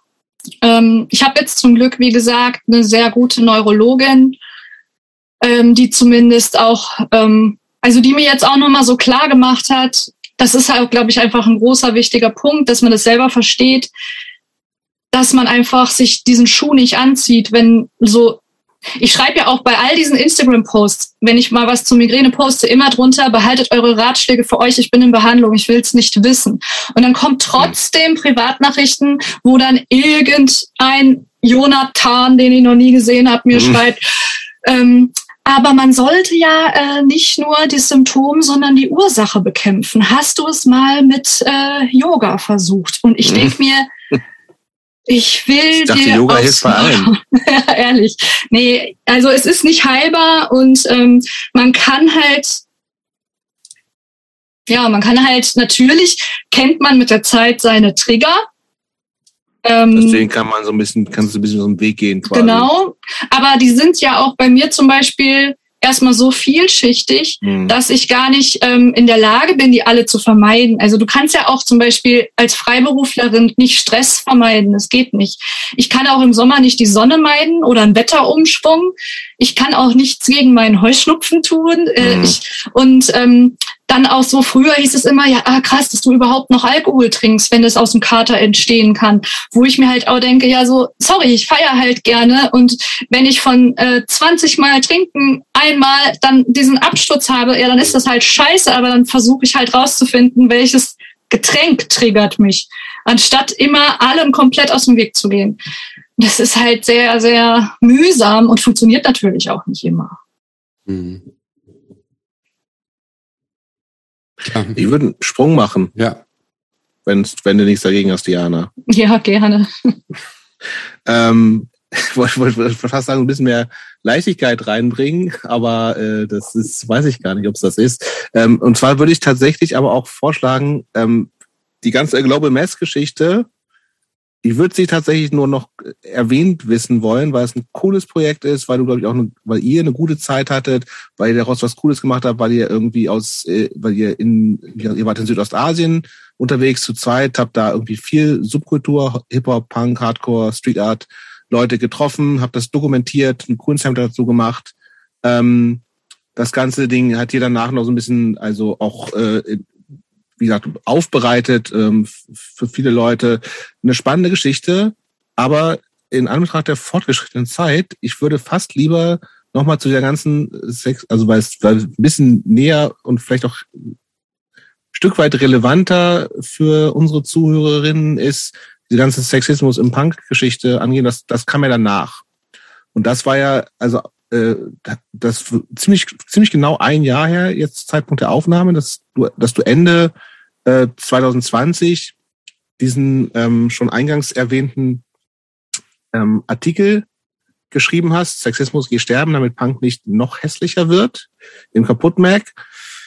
Und äh, der hat ja dann doch äh, ganz schön äh, Folgen gehabt und wahrscheinlich äh, hast du dir zum Zeitpunkt des Schreibens nicht gedacht, dass, dass sich dass das Thema Sexismus im Punk so sehr jetzt auch äh, so A, das so groß wird und B, auch ganz schön viel deiner Aktivitäten bestimmt. Also vielleicht kannst du uns noch mal kurz ein bisschen dazu reinführen, wie, also du hast es auch im Artikel geschrieben, vielleicht noch ein bisschen erzählen, wie du dazu gekommen bist, diesen Artikel zu schreiben und wie der dann so aufgenommen wurde und äh, dann vielleicht gerade so in, im Hinblick auf Stress, also du hast ja ein bisschen Stress auch angefangen und durchaus ja auch, wir leben ja im Social Media Zeitalter und wenn, wenn äh, die alten weißen Männer äh, angegriffen werden, dann, dann hauen sie halt auch zurück und das kann ja durchaus auch eine Menge Stress verursachen. Ähm, dass uns damals ein bisschen also auf äh, hinführst, wie bist du dazu gekommen und wie waren so die ersten Tage und wie hast du mit, was waren so Reaktionen, die, die dich am meisten erstaunt haben vielleicht? Obwohl, das war jetzt, Jobs, du fragst jetzt nach dem Vor und danach. Vielleicht äh, kannst du dazwischen uns auch noch ganz kurz praktisch für diejenigen, die den Artikel nicht gelesen hast, haben, die Kernaussagen äh, deines Artikels äh, vielleicht auch noch mal kurz zusammenfassen als Elevator Pitch. als Elevator Pitch. Ja, also genau, das ist jetzt ziemlich genau ein Jahr her. Ich muss dazu sagen, mir wurde danach tatsächlich oft vorgeworfen, gerne auch von alten weißen Männern, dass ich auf einen Feminismuszug aufgesprungen wäre, um das zu meinem Vorteil zu nutzen, weil ich ja offensichtlich in den sozialen Medien berühmt werden möchte. Ähm, dazu würde ich Ihnen raten, sollen Sie sich einfach mal meinen Instagram-Kanal, ähm, wie ihr es wahrscheinlich getan habt, mal äh, auch vor dem Artikel ein paar Jahre zurückscrollen. Und ich habe mich einfach schon immer mit diesen Themen befasst und dazu aufgeklärt. Der einzige Unterschied war, dass ich immer die Gesellschaft kritisiert habe und also die, mhm. die, das patriarchale System, in dem wir gesamtgesellschaftlich leben. Und da war es natürlich allen recht zu sagen, oh, buh, die Gesellschaft, die du hast voll recht. Es war einfach in diesem Artikel das erste Mal, dass ich all das auf unsere Szene bezogen habe. Und das hat halt ja zu einem zu einer riesigen Wende geführt, weil sich plötzlich alle an, also ans Bein gepisst gefühlt haben. Und ähm, in dem Artikel, also ich habe den wirklich jetzt, äh, während wir sprechen, genau vor einem Jahr geschrieben. Ähm, und dann ist er am Tag nach Weihnachten ja dann erschienen. Äh, in dem Artikel habe ich ähm, ja einfach äh, auch so ein bisschen, ich bin auf meine eigene Punk-Sozialisation eingegangen, ähm, auch Dinge, über die wir heute zum Beispiel schon gesprochen haben, dass für mich auch das ähm, Äußere als Mädchen im, im Teenageralter auch wie eine Art Schutzschild gewesen ist, weil das halt auch viele Macker abgeschreckt hat und dass ich aber nach einiger Zeit einfach auch lernen musste, dass ich halt äh, dadurch wiederum die Macker in der Punk-Szene trigger und es mir einfach nur an anderer Stelle abhole. Und ähm, dann bin ich natürlich auch auf die Ausrede vieler VeranstalterInnen eingegangen, äh, wenn sie für ihre schlechte Quote auf der Bühne kritisiert werden. Es gab halt keine Frauen oder es gab halt nicht genug, die ich Bands, die ich hätte anfragen können. Hab das halt widerlegt, ähm, dass das habe halt gesagt, dass das, wie lange man sich noch darauf ausruhen will und dass das halt einfach Bullshit ist. Und ähm, bin halt einfach auf diese Role Model Thematik eingegangen und wie viel es mir in, einfach in meiner Geschichte geholfen hätte, empowernde Role Models zu haben, weil ich nie, aber auch wirklich nie den Gedanken hatte, ich gehe in der nächsten Stadt irgendwo auf ein Punkkonzert und da steht ein gleichaltriges Mädchen auf der Bühne und ich denk mir, ach krass, die ist ja noch nicht mal besonders gut. Cool, das kann ich bestimmt auch. Denn das ist das, was einfach alle Jungs in meinem Freundeskreis ja auf jedem einzelnen Konzert erlebt haben. Und ähm, ja, das waren so die Kernaussagen ungefähr. Ich habe jetzt bestimmt noch ganz viel vergessen. Das war ja ein längerer Artikel, kann man ja auch noch nachlesen. Das, das war es so ungefähr. Ähm, ich habe aber. Das, das, das heißt, es ging dann so kurz nach Weihnachten, 27.12. war es, glaube ich, ja, 27. online.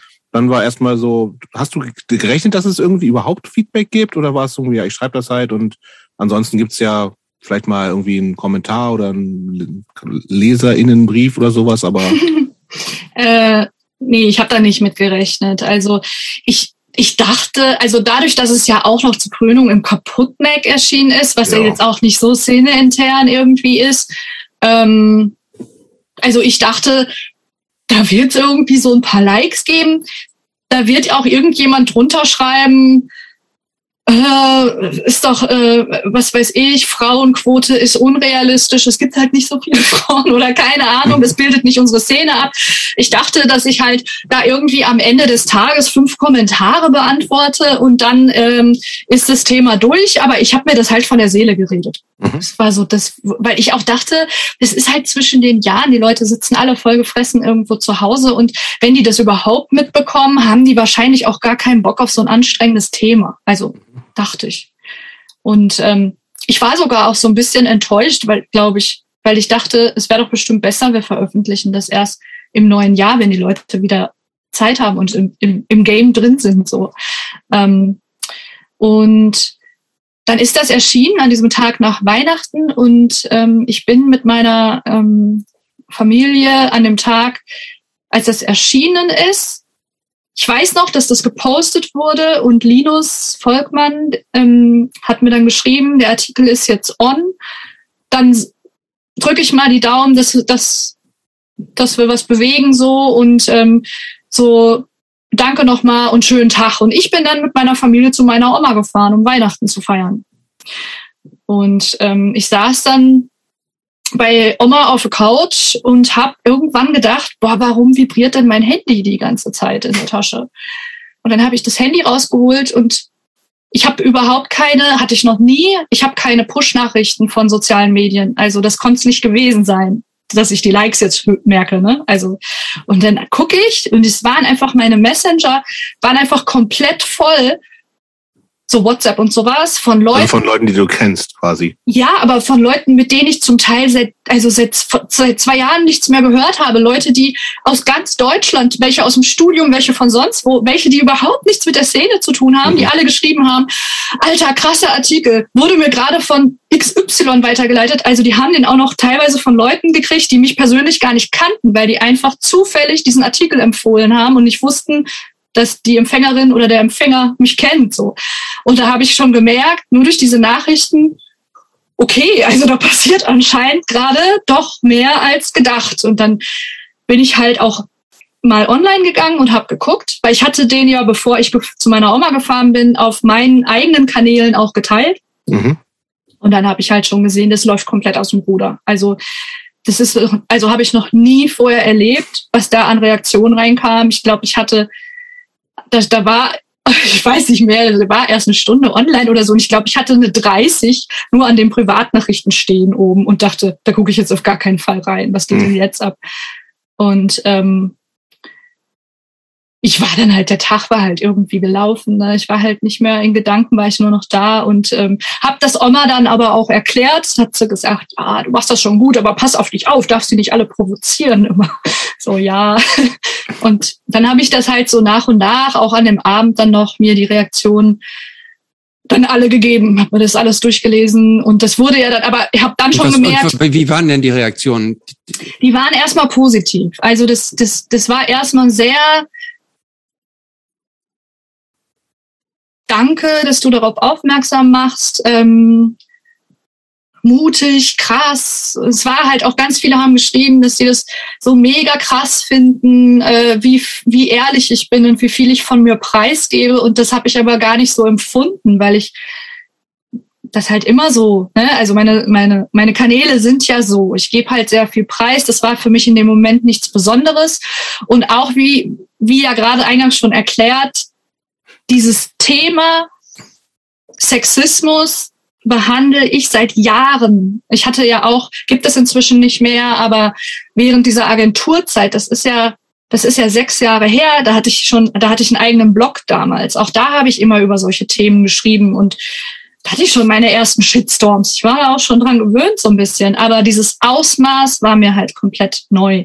Und es war halt erstmal positiv und es fing dann aber in den nächsten Tagen fing es langsam an, dass dann auch so Erste kamen, die das nicht mehr cool fanden. Und dann kam direkt auch der Bauchschmerz bei mir. Also das geht nicht an mir vorbei. Das hat mich dann schon belastet. Das war so so allgegenwärtiges Gefühl so in mir drin, so dass ich schon dachte, oh, ich traue mich gar nicht mehr reinzugucken.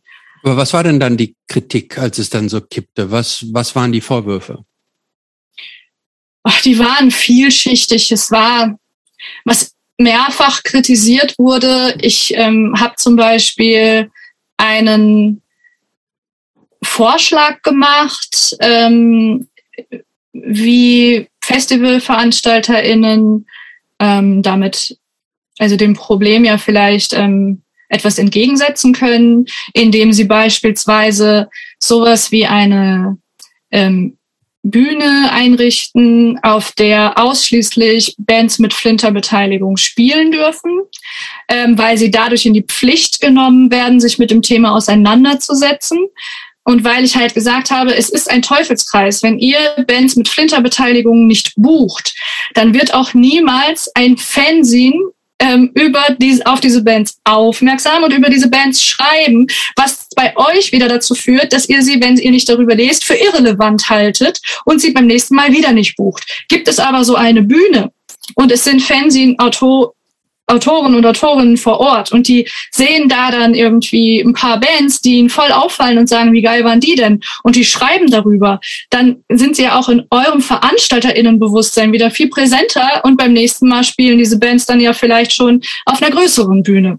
Und dafür wurde ich zum Beispiel mehrfach kritisiert, weil es äh, dann hieß, äh, ich äh, hole Flinter, also Frauen und ähm, andere Personen, die unter dem Patriarchat leiden, nicht aus der Nische raus, sondern setzt ihnen noch zusätzlich einen Stempel drauf und sie kriegen halt so eine hier, dann habt ihr halt auch was Bühne, mhm. aber haltet die Fresse sozusagen. Das war natürlich nie meine Intention und ich habe auch ähm, in dem Artikel auf sachlicher Ebene kann man über sowas ja tatsächlich diskutieren. Genau. Wollte ich, wollte ich gerade sagen, das ist ein also. Punkt, den, über den man ja tatsächlich sprechen kann. So, ne? Also ähm, ähm, ja, aber äh, also also diese Kritik, die ich meine, also wie gesagt, ich hatte in dem Artikel auch zum Beispiel, also hatte ich geschrieben, mir ist klar, dass das total nervt, dass man immer nur für etwas kritisiert wird, ohne mal einen konstruktiven Vorschlag zu kriegen. Mhm. Deshalb starte ich hier ein Gedankenexperiment. Wie wäre mhm. es denn mit sowas? Lass uns das doch, äh, das ist natürlich nicht ausgereift, lass uns doch darüber diskutieren. Also so war das halt auch gemeint. Und mhm. ähm, dann kam aber halt dann gleich so, äh, was ist das denn? Das ist doch, die nennt sich Feministin, äh, die spielt doch nur irgendwie mit, der sollte man irgendwie eine Schürze bedrucken und keine keine Ahnung was. Also das ging dann auch gleich so unter die Gürtellinie und es war einfach sofort klar, da will niemand mit mir drüber diskutieren. Das ist einfach Gegenschießen. Und ähm, also ja. in meiner Wahrnehmung, es wurde ja auch schnell sehr, sehr persönlich vor allen Dingen. Ne? Also das heißt, das ist ja das, was, was natürlich irgendwie einige Leute kennen, die irgendwie so eine öffentlich überhaupt sind. Ne? Und ich glaube tatsächlich, äh, wenn man auch natürlich den Status quo kritisiert, egal wie jetzt erstmal, und in dem Fall ja in der Sache, die total wichtig und, und gerechtfertigt ist, ne, ähm, ähm, sind ja die, deren Status ja erstmal angegriffen wird, so, oder deren Stück vom Kuchen sozusagen vielleicht kleiner wird, ähm, auch wenn ihnen das vielleicht gar nicht so bewusst ist, dann, dann ist ja die Kritik, die, die schnell kommt, die wird ja eben dann ähm, und wahrscheinlich viel mehr bei Frauen als bei Typen, ähm, wird ja so sehr schnell auf so eine wirklich äh, völlig inakzeptable Art und Weise geäußert so und, und sehr persönlich und sehr angegriffen und unter die Gürtellinie und so. Das war bei dir ja auch relativ schnell so, ne? Also dass wirklich Leute keine Ahnung was gemacht haben, ne? Ja, also wie gesagt, bei dem bei dem Artikel, der das alles angestoßen hat, hat sich tatsächlich noch in Grenzen gehalten. Okay. Also bis auf so ein paar Sachen, also das war halt unfassbar viel Feedback, ähm, aber das, das war auch Kritik war sehr wenig und auch die meiste, also das, das, ich konnte, ich war da voll fein mit. Das war für mich, ich habe da viel Schlimmeres erwartet. Aber das hat natürlich dann sehr viel losgetreten. Das heißt, es gab ja dann auch im Nachhinein noch ganz viele weitere Postings von mir und weitere Artikel. Und die wurden dann auch ähm, immer öfter von, von anderen mit viel Reichweite aufgegriffen und geteilt. Und dann hieß es immer, was Diana Ringelsieb sagt. Und Diana Ringelsieb hat sich wieder zu Wort gemeldet. Mhm. Und ich habe auch gemerkt, so es steigt irgendwie so ein Erwartungsdruck bei allem, was ich sage. Ich habe plötzlich mir irgendwelche Podcasts angehört, ähm, die ich halt so, also weil ich einfach einen Podcast hören wollte und habe gemerkt, die ganze Folge wird über mich gesprochen und mhm. ich mir so, okay, ich habe irgendwie meinen Beitrag geleistet, aber ich habe das jetzt, also ich nicht alles, was ich sage, ist jetzt Gesetz und, und also ich, mhm. ich war so ein bisschen überfordert erstmal mit dieser Rolle.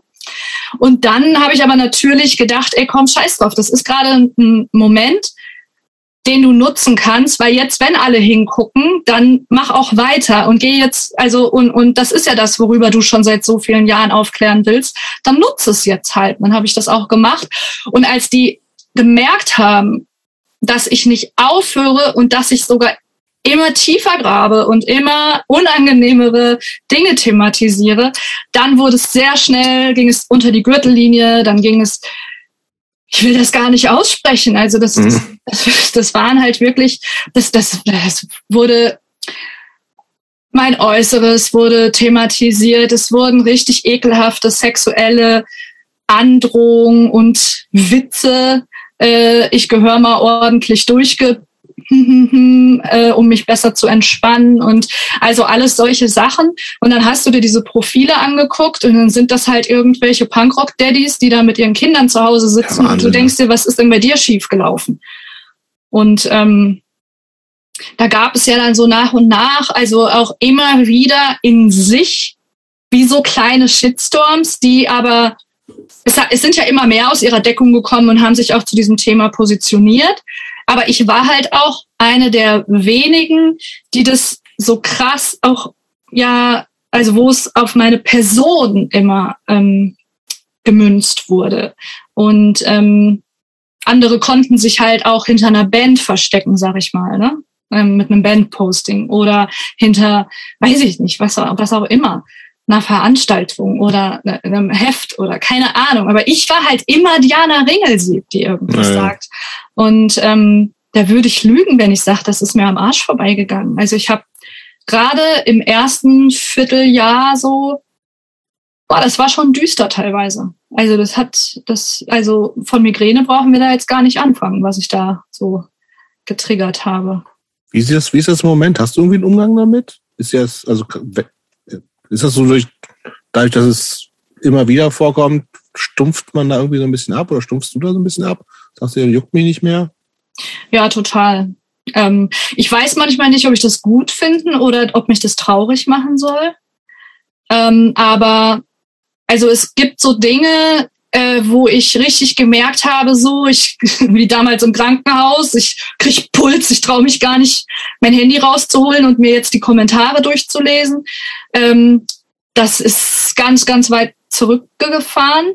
Also weil ich wirklich gewissermaßen abgestumpft bin und ähm, auch inzwischen weiß einfach, dass äh, die mir, also dass, dass die mir gar nichts anhaben können, weil einfach mhm. ganz, ganz viele Leute da draußen einfach hinter mir stehen und mit jedem scheiß Kommentar, den ich öffentlich kriege, kriege ich halt, was, was halt auch viele ja nicht sehen, also niemand sieht, kriege ich halt, wenn wirklich wieder öffentlich was passiert, 100 Privatnachrichten, die schreiben, danke für deinen Kampf und danke, dass du das machst. Und wegen dir habe ich mich getraut, jetzt das und das zu machen. Und wegen dir habe ich jetzt dies gemacht. Und dann denke ich mir, okay, cool. Und ich muss halt auch sagen, mir schreiben unglaublich viele Männer. Mir schreiben, also das ist fast 50-50, die mir einfach immer wieder schreiben, wie sehr ich ihnen in manchen Dingen einfach die Augen öffne, ähm, was sie in ihrem Alltag verändern, was für Reflexionsprozesse ich angestoßen habe.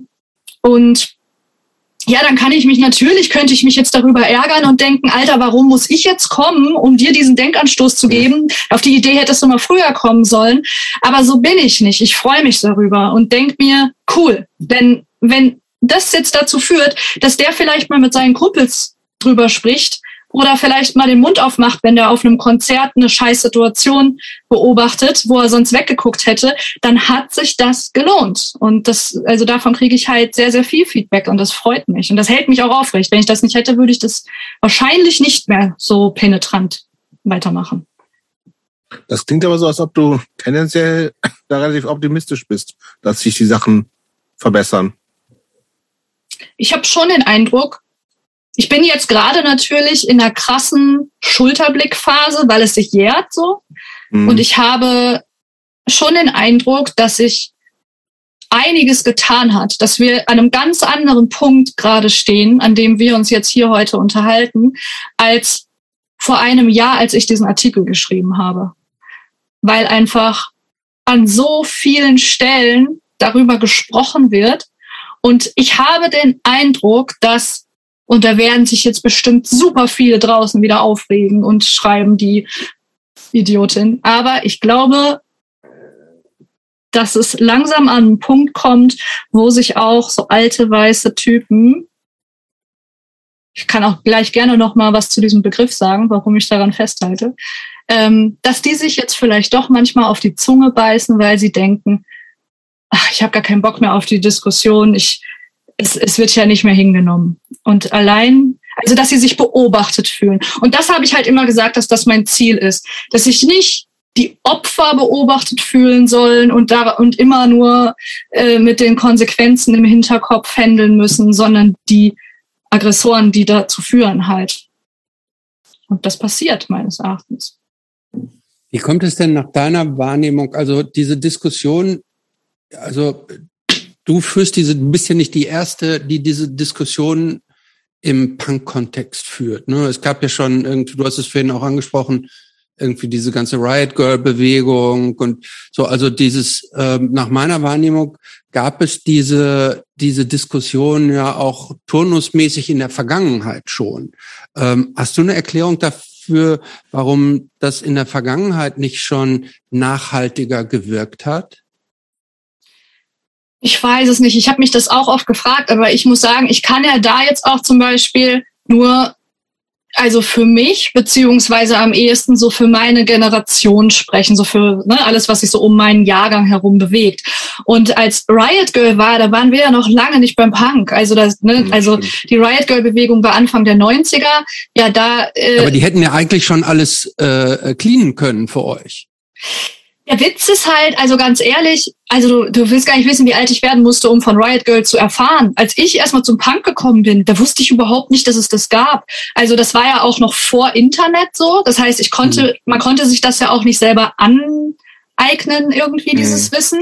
Ähm, und das heißt, das, das eine war. Andere, eine andere Punk-Szene war es ja auch so ein bisschen, ne? Wenn du irgendwie so bei Pop-Punk und Terrorgruppe und so. Also, ja gut, also inzwischen kennt die Terrorgruppe Boys wahrscheinlich auch Riot Girl, aber ähm, mhm. zum Teil wahrscheinlich damals auch einfach nicht, weil so ein bisschen mhm. Ja, ich habe ja auch später natürlich auch anderen Punk gehört Klar, und, und ja, keine ja. Ahnung, aber es war halt ja nie präsent. Und da muss man schon sagen, ich glaube, dass es auch in den USA zum Beispiel noch mal eine andere Nummer ist. Aber Riot Girl hat halt auch in Deutschland als Bewegung ja nie diese, diese Power entwickelt, wie jetzt zum Beispiel in den Staaten. Und mhm. ähm, auch wenn es hier dann irgendwann mal so ein paar Ladyfeste gab und ähm, natürlich äh, irgendjemand dann doch mal gesagt hat, schon mal vom Bikini Kill gehört, aber das kam alles über so viel Umwege, das muss, das war schon wieder wie so ein Insiderwissen irgendwie. Das hat nicht so richtig Spuren in unserer Szene hinterlassen, die ich gespürt habe, als ich als Teenie dazugekommen bin. Also da hat man zwar von Kurt Cobain irgendwie noch was mitbekommen irgendwie und gesagt, oh, der hat ja auch mal ein paar coole Aussagen gemacht, aber dass der jetzt mit so einer Kathleen Henner befreundet war und was da alles für ein Rattenschwanz dranhing, ist bei mir zumindest nicht angekommen und bei all meinen Freundinnen auch nicht. Mhm. Das kam halt alles erst viel später und ähm, es ist halt auch, ich halte ja inzwischen, ich habe dieses Jahr auch ähm, äh, oft Vorträge zu dem Thema jetzt gehalten und ähm, da ist halt ganz oft, dass die, wenn dann mal Kritik wirklich im Publikum laut wird und da irgendein so Typ aufsteht, dann ist das halt klassischerweise, äh, ja, was soll das jetzt alles? Also es hat auch schon vor Riot Girl mal eine Frau in einer Band gespielt äh, und auch schon mal vor dir eine Frau Sexismus bemängelt. Und dann sage ich halt so, ja, es ist ja schön, dass es das alles gegeben hat, aber äh, wenn ist ja umso trauriger, dass ich jetzt heute hier stehen muss und den ganzen Scheiß weiterhin erzählen muss, wenn das immer noch zu nichts geführt hat, dann müssen wir halt weitermachen. Und ähm, ich glaube, dass wir einfach an einem Punkt waren und dass auch letztes Jahr so viele Dinge zusammengekommen sind, ähm, wo einfach so viele Leute die Schnauze voll hatten. Und ich glaube auch, dass die Pandemie mit reingespielt hat. Und ähm, ich weiß nicht, ob das wirklich alles so gelaufen wäre, wären wir dann nicht in so einem in so einer ständigen Lockdown-Situation gewesen, weil das war für mich ja jetzt zum Beispiel auch so ein Schutzraum, weil ich wusste, egal, ich, ich gehe jetzt nicht nächstes Wochenende, werde ich nicht an der Kneipe von zehn besoffenen Typen damit konfrontiert, äh, den ich ans Bein gepisst habe, sondern ich sehe die vielleicht in einem halben Jahr mal wieder, dann haben bis dahin haben die sich auch beruhigt. Und es ist tatsächlich so. Also das war noch mal so ein, so ein räumlicher, so eine Distanz, die mir da auch, also die mich mutiger gemacht hat wahrscheinlich. Welche, welches, welche deiner Erkenntnisse oder welche deiner Kernaussagen haben denn für äh, den meisten Gegenwind gesorgt. Oder Empörung oder wie man es auch immer nennen will. Kann man das so runterbrechen? Naja, Dass die Leute sagen, also ja, das verstehe ich jetzt noch, aber da, sorry, da gehst jetzt zu weit, da, das kannst du jetzt nicht ernst meinen. Gibt es, kann man da so eine, eine Trennlinie irgendwo ziehen? Finde ich schwer zu sagen, weil ich ähm, habe so eher die Erfahrung gemacht, dass bei den verschiedenen Themen, die ich anspreche, ich auch immer verschiedene Leute trigger. Also wenn ich jetzt zum Beispiel die Quote bei Festivals kritisiere, dann äh, sind es natürlich in erster Linie ähm, so Leute aus einem VeranstalterInnenumfeld, die das scheiße finden mhm. und halt in so eine Rechtfertigungshaltung kommen. Ähm, oder ähm, wenn ich zum Beispiel übers Gendern äh, spreche, dann also dann sind das wieder ganz andere Leute, die dann kommen mit äh, ja, aber das kannst du doch nicht ernst meinen, das stört den Lesefluss und äh, so spricht man nun mal nicht und das und die das Kulturgut der deutschen Sprache und bla bla bla. Das sind ja andere Leute, die sich jetzt an so einem Quotenthema klar. reiben, zum Beispiel. Klar. Ja, klar. Ähm, und wenn ja, also was natürlich immer auch für, für sehr viel Reaktionen sorgt und sowas, sind halt auch so alles, was mit sexuellen Übergriffen und sowas zu tun hat, weil ich ja auch immer wieder darauf hinweise, wo sowas ja auch schon anfängt. Also da haben halt auch einfach ganz viele Leute so im Hinterkopf, ein sexueller Übergriff fängt an, wo jemand bewusst ähm, am besten, ja, keine Ahnung, gegen seinen Willen geküsst oder sogar vergewaltigt wird. Das ist ja totaler Quatsch. Das fängt ja viel, viel früher an, wo also schon alleine, ich sag immer, wenn du am Tresen stehst und es kommt ein Typ äh, und sagt, hallo Schönheit, kann ich dir ein Bier ausgeben? Und du sagst, nein, danke, und er sagt, na, jetzt trinken wir aber erstmal eins, bestellt eins und stellst dir hin. Das ist ja, da wirst du ja auch schon in deiner Grenze nicht respektiert. Ich, ich kann euch gar nicht sagen, wie oft ich in meinem Leben und das habe ich auf, das habe ich, das versuche ich gerade, also wirklich mir abzugewöhnen oder habe es inzwischen geschafft. Aber wie oft ich in meinem Leben an dem Punkt war, dass meine Grenze, also mein Nein, erst respektiert wurde, als ich gesagt habe, ich habe einen Freund oder ich, ich bin in einer festen Beziehung. Und das kann es ja nicht sein, weil das heißt ja wieder, da wird die Reviergrenze eines anderen Mannes respektiert. Aber wenn ich vorher zehnmal Nein sage, ist das scheißegal, dann überrede ich die schon so. Und ähm, da geht's ja schon los. Das sind ja so Kleinigkeiten. Und da versuche ich eben auch immer für zu sensibilisieren, dass auch Typen, die sowas mitbekommen, und damit meine ich nicht Fremde, sondern wenn sie mitbekommen, dass ihre Kumpels sowas machen, weil sie einen Tee haben oder so, dass die das ansprechen und dass die dass es dann nicht hinterher heißt, sie hätte ja, sie hätte ja, sie hätte ja, sie hätte sich ja umdrehen und gehen können. Nee, man ist halt auch manchmal in Schockstarre oder man hat halt schon zehnmal Nein gesagt. Und ähm, ich finde, dann ist es auch in der Verantwortung aller rundherum, die das mitbekommen, selbst wenn es der beste Kumpel ist oder gerade dann, die Person in eine unangenehme Situation zu bringen und nicht die, die angesprochen wird. Und das ist dann halt schon auch was, wo viele sagen, ja, aber das ist doch ein Kompliment und das ist doch nicht so gemeint und keine Ahnung. Und da kann ich halt auch richtig sauer werden, weil das ist alles andere als ein Kompliment. Das ist übergriffig und kann da einfach zu führen, dass dir das den kompletten Abend versaut, weil du einfach nur noch diesen Typ irgendwann im Visier hast und schon Wege zum, zur Toilette meidest, alleine zu gehen, weil du dem aus dem Weg gehen willst. Und das sind einfach Muster, die einfach für so viele Frauen und Flinter normal sind, auch an Punkkonzerten und Partyabenden, ähm, einfach, was viele Männer noch nie, noch nie drüber nachgedacht haben, ob sie einen Umweg zur Toilette gehen müssen. Oder so. Siehst du Unterschiede in, also das ist das gibt's ja woanders auch genauso, ne? Also in so klassischen, also in so im Mainstream, sage ich jetzt mal so, im Gegensatz zu zur Punk-Szene. Hast du das Gefühl, dass es nochmal eine andere Art von Sexismus im Punk gibt als im Mainstream? Oder ist es eigentlich der gleiche? Ich finde halt, dass Sexismus letztendlich einfach ein gesellschaftliches Problem ist und dass jede Subkultur für sich ein Spiegel der Gesellschaft ist. Und dass es in sämtlichen, also dass natürlich jede subkulturelle Blase für sich nochmal einen eigenen Umgang und eine andere Akzeptanz damit hat. Ähm, zum Beispiel im Hip-Hop gehört es ja jetzt so in vielen Bereichen, also im Rap, ähm, zum, zum guten Ton. Ähm, und auch da ist mir natürlich total wichtig, auch zu sagen, dass das auch ja nicht ähm, die komplette Subkultur betrifft. Da gibt es ja auch sehr äh, feministische, äh, aufgeklärte Kreise und ähm, die sich dessen natürlich sehr bewusst sind und da auch wichtige Arbeit leisten und auch im Publikum das einen ganz anderen Stellenwert hat. Aber ich habe jetzt zum Beispiel auch mir äh, die Tage diese komplette Bushido-Doku reingezogen, einfach. Ich auch. Ähm, oh. Ich finde die gut. Du auch? Ja, ich, aber ich bin noch nicht ganz durch. Irgendwann aber guck mal, da haben wir zum Beispiel, ich habe das, ich habe einfach so ein paar Aussagen, die ich halt richtig krass fand, habe ich in meiner Story ge gefilmt ne, und gepostet. Und dann haben mir ganz viele Leute geschrieben so, ja, warum ziehst du dir das überhaupt rein? Warum tust du dir das an? Und keine Ahnung. Und da muss ich ganz ehrlich sagen, was ich halt auch nicht leiden kann, ist, und da gibt es eine krasse Tendenz im Punk. Und das sehe ich nicht in anderen Subkulturen.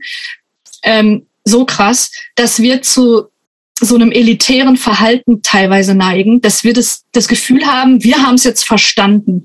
Und, mhm. äh, und, äh, und dann wird sich, also so, dass ich mich schon manchmal unwohl fühle, weil ich nicht weiß, mache ich es jetzt auch allen recht und habe ich jetzt alles korrekt ausgedrückt und keine Ahnung. Da habe ich mich inzwischen auch von frei gemacht. Deswegen habe ich aber auch lange Zeit manche Dinge gar nicht angesprochen, weil ich wieder Angst vor Kritik von noch besser Aufgeklärten hatte. Und ähm, ich, mir ist es total wichtig, einfach immer wieder meine eigene Blase so zu verlassen und mir dann halt einfach mal zehn Stunden so ein Bushido reinzuziehen, weil es mir auch einfach vor Augen führt, wir leben nicht in der Realität. Wir leben in einer winzigen kleinen Blase. Und gerade ich in meiner feministischen kleinen Blase bei Instagram und so weiter, ist die ja noch mal nicht, ist, ist die ja wiederum nur eine Abspaltung der Punk-Szene. Und ich finde es halt total wichtig zu sehen, wie krass weit entfernt große Teile der Gesellschaft einfach davon sind. Also da muss ja nur mein Partner erzählen, äh, also wie die Kinder in seiner Schule drauf sind so. Und das ist halt das Leben. Und da, also da, da bist du aber weit entfernt von Aber ähm, äh, ich weiß ja nicht, wie es euch gegangen ist. Ich bin ja immer so ein bisschen hin und in, gerade als ich mir das angesehen habe, ich war immer so ein bisschen unschlüssig, ob seine Frau, ist die eigentlich cool und eine Feministin oder nicht? Die hat so beides, ne? Ich finde, die, die, äh, ich finde, die, Aber die, ist tough auf jeden Fall. ja, die ist schon tough und die hat dem, dem Arab, Arab, Arab, wie heißt der, Arafat Abu Shaka hat sie da die Leviten gelesen und hat gesagt, hier komm, lass dich von dem nicht eindingsten und so. Und die hat da relativ harte Moves so gemacht, um auch sich selber so durchzusetzen, hat sich nicht alles gefallen lassen. Gleichzeitig ähm, wirkt die aber wahnsinnig so eingegliedert in, in dieses, in dieses System. Also ich weiß, ich weiß wie ging's euch? Wie habt ihr die gesehen?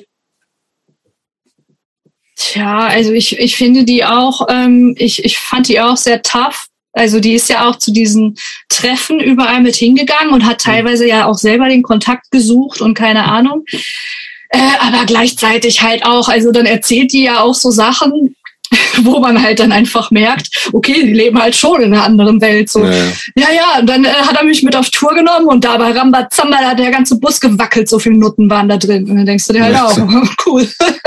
Oder, ähm, die, also die, du merkst schon, dass die einen einen Schritt ihm voraus ist. Die sagt auch, an einer Stelle sind die im Urlaub und dann äh, sagt sie auch, äh, äh, Alter, bist du behindert oder was? Und nimmt das dann sofort zurück und sagt, äh, sorry, sorry, das äh, wollte ich nicht sagen. So, ähm, äh, weiß ich nicht, sucht dann so ein Ersatzding. Also da merkst du schon, also das will ich ihr jetzt hier absolut nicht hoch anrechnen, ne? aber da merkst du halt, also da, da, da passiert halt noch irgendwas. Aber was der da alles von sich gibt, und das soll ja die Doku sein, die sein Image aufbessert, also das ist natürlich schon ein hartes Stück. Meine Lieblingsstelle war, wie er erzählt, und dann war meine Frau weg und dann war meine Mutter tot und ich kann ja gar nichts, ne? Also ich kann auch nicht Ja, Wäsche ja, das war waschen. großartig, das war großartig. Und, und dann erzählt Also, er dann zehn erzählte Minuten. er, dass der, dass der ganze Berge von Wäsche, wo er sich dann so Also, was soll er denn machen? Und dann habe Ja, ich die. Haustür, dann habe ich die Haustür aufgemacht und da war Wäsche. Da musste ich dann so dran vorbeigehen und dann habe ich die Tür nicht mehr zugekriegt und denkst dir, was für ein Lappen bist du denn? Naja. Ja, aber ähm, ja, wir waren ja jetzt gerade bei dem Unterschied. Aber damit, mal. also hat sich im Grunde äh, selbst entlarvt durch viele Ja, ja. Sachen in dem Ding, also, ne? Also, Total. Äh, Also ich habe jetzt auch schon wieder ganz viel vergessen. Da war ja unsägliche Zitate waren da ja wieder bei. Also ach, der, also der, also so ganz sexistische Scheiße auch. Also äh, ich meine klar, ich muss aber ganz ehrlich sagen an dieser Stelle. Ähm, da hat man natürlich jetzt auch nichts anderes erwartet. Das heißt, da hat mich jetzt auch innerhalb dieser Doku nichts geschockt. Aber habt ihr mal diesen Song, den er jetzt rausgebracht hat, Magazin für Magazine, ähm, euch den Mhm. Text reingezogen? nee.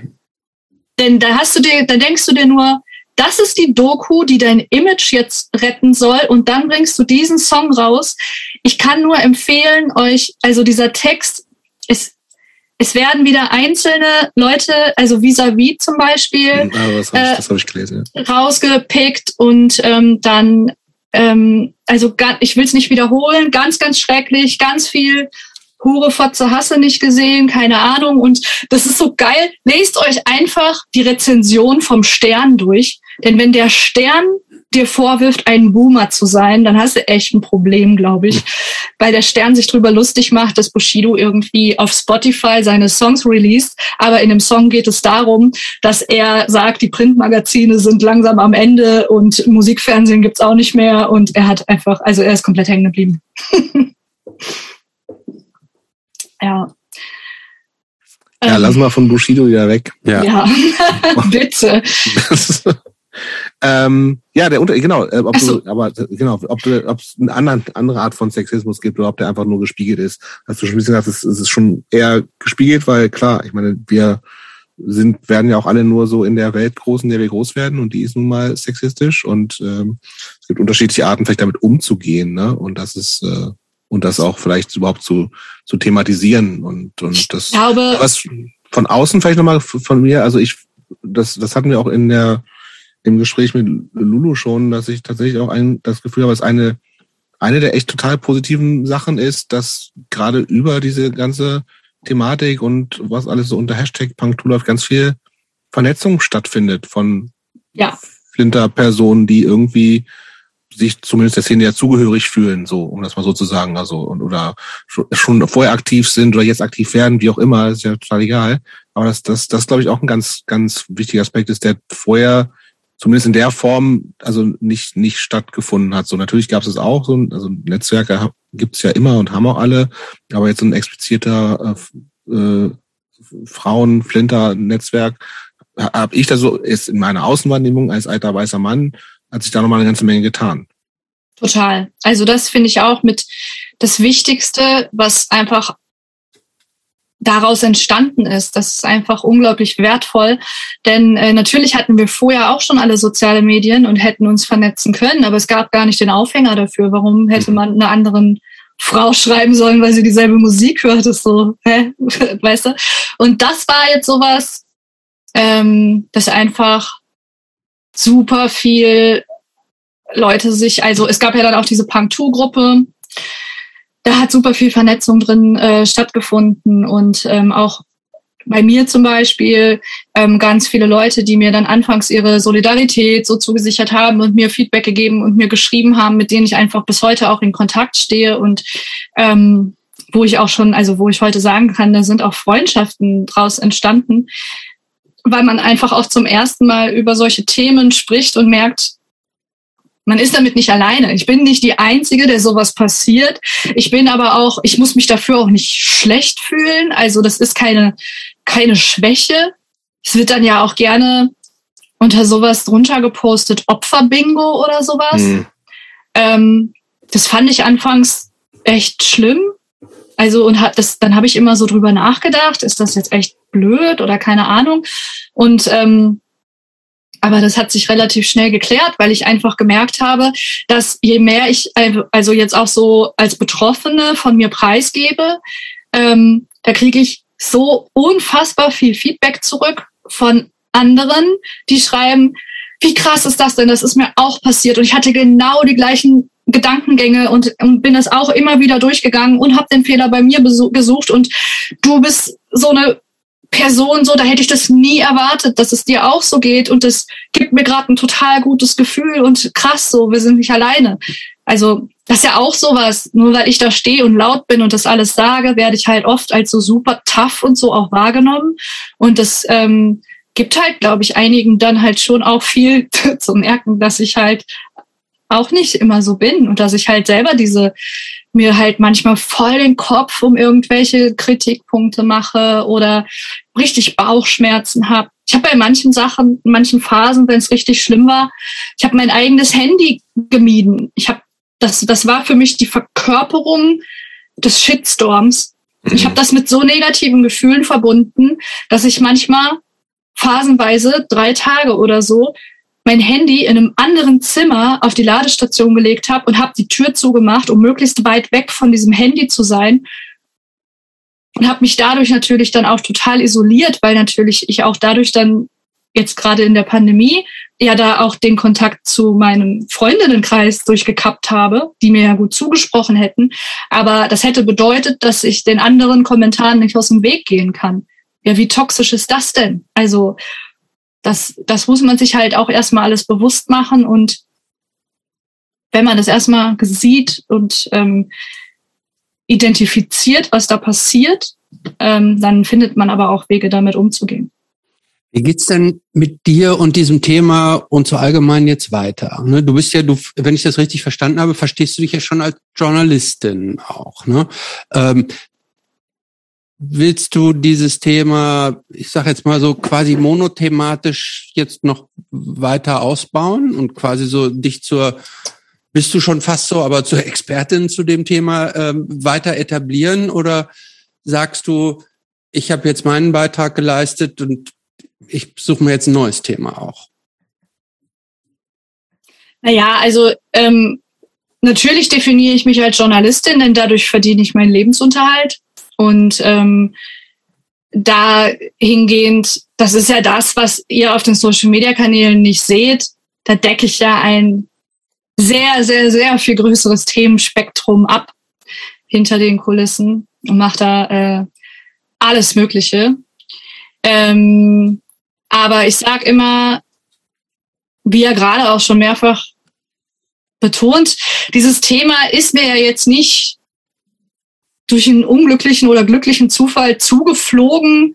Ähm, ich habe da ja vorher schon jahrelang immer mich mit beschäftigt und darauf aufmerksam gemacht und ich habe auch vorher schon schon ein Jahr vorher angefangen, ähm, an einem Buch darüber zu schreiben, zum Beispiel, ähm, was ich jetzt dadurch, dass das alles so groß geworden ist und ich auch angefangen habe, Vorträge zu halten und so jetzt auch erstmal komplett auf Eis legen musste, weil ich gerade gar nicht äh, neben meinem normalen Brotaufträgen, sage ich mal, äh, gerade die zeitlichen Kapazitäten habe, ähm, äh, das jetzt noch äh, gerade weiter zu verfolgen. Aber das ist nicht aufgegeben. Das heißt, dahingehend wird sowieso noch einiges kommen. Aber ähm, mir ist da äh, noch was ganz Entscheidendes dazwischen gekommen, nämlich ähm, man sieht es ja auch immer in den sozialen Medien, dass ich mich ja auch ähm, mit Ronja vom Plastic Bomb sehr gut verstehe. Und was viele nicht wissen, wir kannten uns vorher nicht. Also wir haben uns dadurch kennengelernt. Ähm, wir haben uns bei der Lesung von Philipp Meinhardt von Homopunk, ähm, da sind wir uns zum ersten Mal bewusst in, in echt begegnet. Ähm, und da hatte ich sie angesprochen und äh, sie wusste auch, wer ich bin. Ähm, und da haben wir schon gemerkt, das klickt irgendwie, wir verstehen uns ganz gut, aber haben uns dann auch wieder zwei, drei Jahre komplett aus den Augen verloren. Und nachdem dann mein Artikel erschienen ist vor einem Jahr, war Ronja mit einer die ersten, die mir geschrieben hat und gesagt hat, boah, Diana, ich finde es so geil, was du da müssen jetzt gemeinsam diesen Moment nutzen. Und wenn ich irgendwas machen kann, sag mir Bescheid. Ich, ich stehe hinter dir. Ich will auch selber aktiv werden. Und ähm, das tat einfach gut zu wissen, dass da jemand ist. Also zumal sie ja jetzt auch sehr greifbar war in Duisburg. Ähm, ja, und dann haben wir uns relativ schnell dann auch zum ersten Mal in ähm, also bei mir zu Hause getroffen, hatte ich sie mal eingeladen und äh, wir haben uns halt extrem gut verstanden. Und inzwischen, wenn das jetzt ausgestrahlt wird, wurde es ja schon bekannt gegeben, deswegen kann ich es jetzt sagen und zum ersten Mal aussprechen öffentlich. ähm, wir hatten dann, ich glaube, direkt bei unserem ersten oder zweiten Treffen, da haben wir uns natürlich gefragt, das war so im Frühling dieses Jahres, wie soll das jetzt eigentlich weitergehen? Also es kann ja jetzt auch nicht dabei bleiben, dass wir jetzt ab und zu mal einen Post raushauen und alle regen sich auf. also es muss ein bisschen was ähm, was Handfesteres dabei rumkommen, äh, was auch über mh, Probleme aufzeigen hinausgeht. Und dann ist uns relativ schnell klar geworden, dass wir andere Frauen und Flinter in der Szene sichtbar machen wollen, weil einfach eines der größten Probleme ist, dass viele einfach nicht wahrgenommen werden, egal in welchen Bereichen. Und dann haben wir uns überlegt, ähm, gemeinsam ein Buch herauszugeben. Und ähm, das heißt, wir arbeiten jetzt seit einem halben Jahr an einem gemeinsamen Essay-Band, kann man glaube ich sagen, ähm, in dem wir die Texte von ganz vielen richtig coolen Flinter sammeln und diese sichtbar machen, die einfach ein andere, eine andere Perspektive und einen anderen Blick auf unsere Szene liefern. Und, es, ähm, werden, es werden ausschließlich Texte sein, aber. Nein. Okay. Es sind, ähm, ich möchte jetzt noch keine Namen nennen, ähm, mhm. aber es sind äh, auf jeden Fall einige Szeneakteurinnen dabei, äh, die man auch kennt, äh, sowohl aus dem musikalischen Bereich als auch äh, äh, aus, aus Journalistinnen und äh, whatever. Es sind aber auch total viele äh, Personen dabei, die wir einfach angesprochen haben, äh, weil wir sie entweder persönlich kennen äh, oder jemand hat, der, der, also eine Person, die für uns geschrieben hat, hat gesagt, ich habe übrigens noch eine Freundin, die könnte über das und das Thema schreiben. Ähm, oder wir haben auch andere über Social Media einfach angeschrieben, weil wir dachten, ey, du hast so einen starken Kanal und machst auf Thema XY aufmerksam, hast du Bock, einen Beitrag zu leisten. Es wird auch Interviews ähm, geben und ich glaube, wir werden da einen sehr spannenden ähm, Rundumschlag liefern, der auch einfach mal von uns als Personen wegführt und einfach mal ganz viele andere Leute ähm, aufs Tableau holt. Ähm, wisst ihr schon, wann das rauskommt? Oder wie weit fortgeschritten ist das? Du sagst, sie arbeitet da jetzt seit einem halben Jahr dran. Ähm, geht ja alles jetzt nicht so schnell, gerade wenn man viele Leute so unter einen Hut bringen soll. Äh, können wir da jetzt in einem Jahr rechnen, nee. dass wir das in der Hand halten können oder gibt es da schon irgendeine kürzere Timeline? Ja, also ähm, toi toi toi natürlich, äh, ähm, aber es ist geplant äh, fürs Frühjahrsprogramm im, im Ventilverlag. Ach so, oh, ja. Also gibt es schon Titel? Oder das ja, in, hast du nee, da Verschwiegenheitserklärungen unterschrieben, dass du darüber nicht sprechen darfst? Das möchte ich ungern sagen, weil das Problem ist, wir haben einen Wunschtitel, der ist aber vom Verlag noch nicht abgesegnet. Und bevor ich jetzt hier was Falsches in die Welt hinaus posaune, okay. lass ich es lieber. Na gut, aber, aber, vielleicht hilft das ja. Je mehr wir jetzt öffentlich diesen Wunschtitel etablieren, aber das ist ja schon öffentlich, wenn, umso weniger kann der Verlag dann dagegen äh, was machen. Nee, ist nee, ja schon öffentlich, dass das gibt. Genau. Ah, cool, ja, super. Also wir können uns auf weitere, weiteren spannende und wichtige Impulse für unsere aller Szenen. Freuen. Ja, das auf, das auf jeden Fall. Und ähm, ich hoffe auch einfach, dass das ähm, weitergeht, dass da noch, dass da noch viel zu kommen wird und dass einfach auch äh, viele weitere AkteurInnen sich künftig immer wieder zu Wort melden und ihr eigenes Ding machen. Und sei es ein Fernsehen oder äh, das in Songtexten zu verarbeiten oder halt auch einfach, es können ja auch wir müssen ja auch nicht immer nur mit dem Finger auf VeranstalterInnen und äh, Fernsehmacher und sonst wen zeigen. Es können ja auch einfach Cis-Male-Bands sein. Äh, die können ja auch, ähm, also entweder holen die Flinter für ein Feature auf ihre Platte äh, oder nehmen die als Support Act mit auf Tour oder sie machen einfach auf ihren Konzerten einfach mal genauso viel Ansagen gegen Sexismus wie gegen Nazis. Dann wäre uns halt auch schon geholfen. Und ähm, ich glaube, dass alles, wenn es, es gibt so, so viele Stellschrauben und wenn wir alle, die wir uns in dieser Szene bewegen, einen winzigen Beitrag leisten, dann wird sich halt langfristig definitiv was spürbar verändern. Und das wollen wir hoffen. Ähm, wir hatten ja auch hier schon die, äh, die Barbara Lüde, die an dem ähm, Our Piece of Punk mitgearbeitet hat. Das kennst du sicherlich auch, oder? Ja, wir hatten schon mal, also mein letztes Buch ist ja auch ähm, das mit Felix im Ventilverlag erschienen und da gab es mal ein Verlagstreffen und da haben äh, Barbara und ich habe jetzt leider den Namen von ihrer Kollegin vergessen, mit der ja, sie das gemacht hat. Die, geht jetzt, glaube ich, unter J. Ah, ja, genau, stimmt. Da haben wir äh, nämlich zusammen. Oder die, der, die, also die der J geht, glaube ich. Das, äh, das, da habe ich schon lange nichts äh, von gehört, deswegen weiß ich das leider nicht. Aber da haben wir einen sehr schönen Abend miteinander verbracht und an einem Tisch gesessen. Das Buch habe ich auch sehr abgefeiert. Hm. Boys Club Only Scene möchten wir natürlich auch nicht unerwähnt lassen. Ja, auch ein sehr cooles aktuelles Ding, was vor kurzem rausgekommen ist. Mega, mega. Ja, ja, ja total. Bei ihr also, wer das ja noch nicht hat, gibt einen Reprint jetzt bitte sofort ordern. Das stimmt. Und sie arbeitet auch schon an der zweiten Ausgabe. Stimmt. Ähm, und ähm, auch da muss ich echt nochmal meinen riesen Respekt aussprechen. Also was sie da, die Sammy auf die Beine gestellt hat mit diesem Fernsehen, das ist einfach Wahnsinn, wie geil das geworden ist. Und ähm, ja, ich finde, würde fast sagen, das ist fast mehr als ja, Fernsehen. Ne? Das, ja, das, Fernsehen. Also das Wort Fernsehen ist ähm, wird dem nicht gerecht. Wird dem nein, nicht gerecht. Nein, wird dem nicht gerecht. Das stimmt total. Warum sagst du denn dann Fernsehen? Ja, weil es draufsteht. Sie ist selbst schuld, sagst du. Ja, also.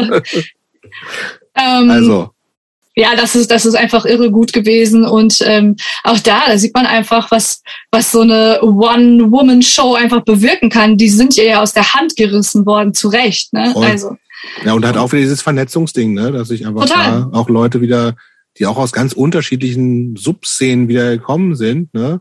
ähm, einfach dann zusammen in einem Ding sind, was ja auch wieder verbindet und bestimmt wieder Connections da ähm, drüber passiert sind. Das ist echt total super. Und auch da ist es ja wieder ähnlich gelaufen. Ich glaube, da gibt es ganz viele Leute, die sagen, Hä, und wo kommt die jetzt her? So genau. äh, springt die auf diesen Zug auf und ich folge ihr halt auch schon äh, mehrere Jahre und ähm, das, also die, was die vorher schon einfach an Aufklärungsarbeit dahingehend geleistet hat, das, das, also sorry, wenn ihr da vorher nicht hingeguckt habt, ist das halt euer Problem, aber das kam nicht über Nacht. Also naja, selbst wenn, also ich meine, das wäre auch scheißegal. Und gut ist ja, dass jetzt mehr Leute einfach hingucken, ne? Ja, ja, natürlich. Einfach, das ist ja das, das nee, da hast du, hast du absolut äh, recht, dass du zwischengrätscht. Äh, natürlich kann man jederzeit damit anfangen. Voll, genau. Das heißt, es wird ja nicht weniger wert, wenn man jetzt erst dazu kommt, ne? Nee, absolut nicht. Aber es ist, es ist halt oft, dass die Erfahrung, die ich gemacht habe, dass einem das so eingeredet wird. Das, es wird einem so, ja, ja. Äh, so ähm, ein Fachwissen abgesprochen von Leuten, die überhaupt kein Wissen zu dem Thema haben. Das ist halt komplett absurd. Und dennoch treffen sie anfangs immer erstmal so einen wunden Punkt und man denkt sich, habe ich wirklich zu wenig Hintergrundwissen? Mhm. Und das muss, müssen wir halt ausradieren. Das darf nicht mehr passieren. Yes. Also man braucht überhaupt eigentlich gar kein Wissen, sondern es reicht auch, wenn man das als, als Frau oder als Flinter am eigenen oder in der eigenen, im eigenen Leben erfahren hat. Ne? Das ist jetzt doch keine, man braucht doch keine Ausbildung oder irgendein, äh, irgendein äh, an sich angearbeitetes Wissen, um Missstände wahrzunehmen und äh, da dann auch den Finger drauf zu legen. Hm? Total. Aber ich glaube, das ist der Punkt, den ich gerade schon mal hatte, wo ich auch gesagt habe, ich glaube, da unterscheidet sich die Punk-Szene nochmal von vielen anderen, ist so, es gibt halt schon so ein so ein elitäres Gehabe oft, äh, was einen sehr verunsichern kann, dass man dann Angst hat, was ist, wenn ich mich jetzt äußere und ich mache jetzt was falsch und dann wird sofort, das ist ja auch eine Art des Silencings so, dass dann sich auf dieses Detail gestürzt wird, um zu beweisen, diese Person hat überhaupt keine Kompetenz. Und deswegen brauchen wir auch alles andere nicht, äh, nicht, also nicht ernst nehmen, was sie von sich gibt. Das ist totaler Quatsch natürlich, aber ich weiß, dass ich diese Angst selber sehr, sehr lange hatte und ähm, jetzt halt erst durch sehr, sehr viel Übung das ablegen kann und drüberstehen kann. Mhm. Okay. Ähm, Letzter Block, Christopher. Letzter Block, ja. Ist ja schon äh, wieder nach zwölf, ey. Ja, Wahnsinn. Ähm, hättest du nicht gedacht, Diana, oder? Nee, und du vor allen Dingen, auf die Uhr auch, ne? Ich habe jetzt gerade, ich habe, weil ich die Zeit einfach vergessen habe und deswegen ja. wundere ich mich jetzt, dass nach zwölf ist und ich bin ganz stolz. Guck mal, ich war nicht Pipi machen. Nee, noch nicht. jetzt, jetzt will man dich auch nicht mehr lassen. Jetzt, oh, jetzt, darauf, jetzt, darauf jetzt ziehe ich hier noch mal einen Schluck Fencheltee. Oder dann doch, muss doch die Pfanne her. Notfalls.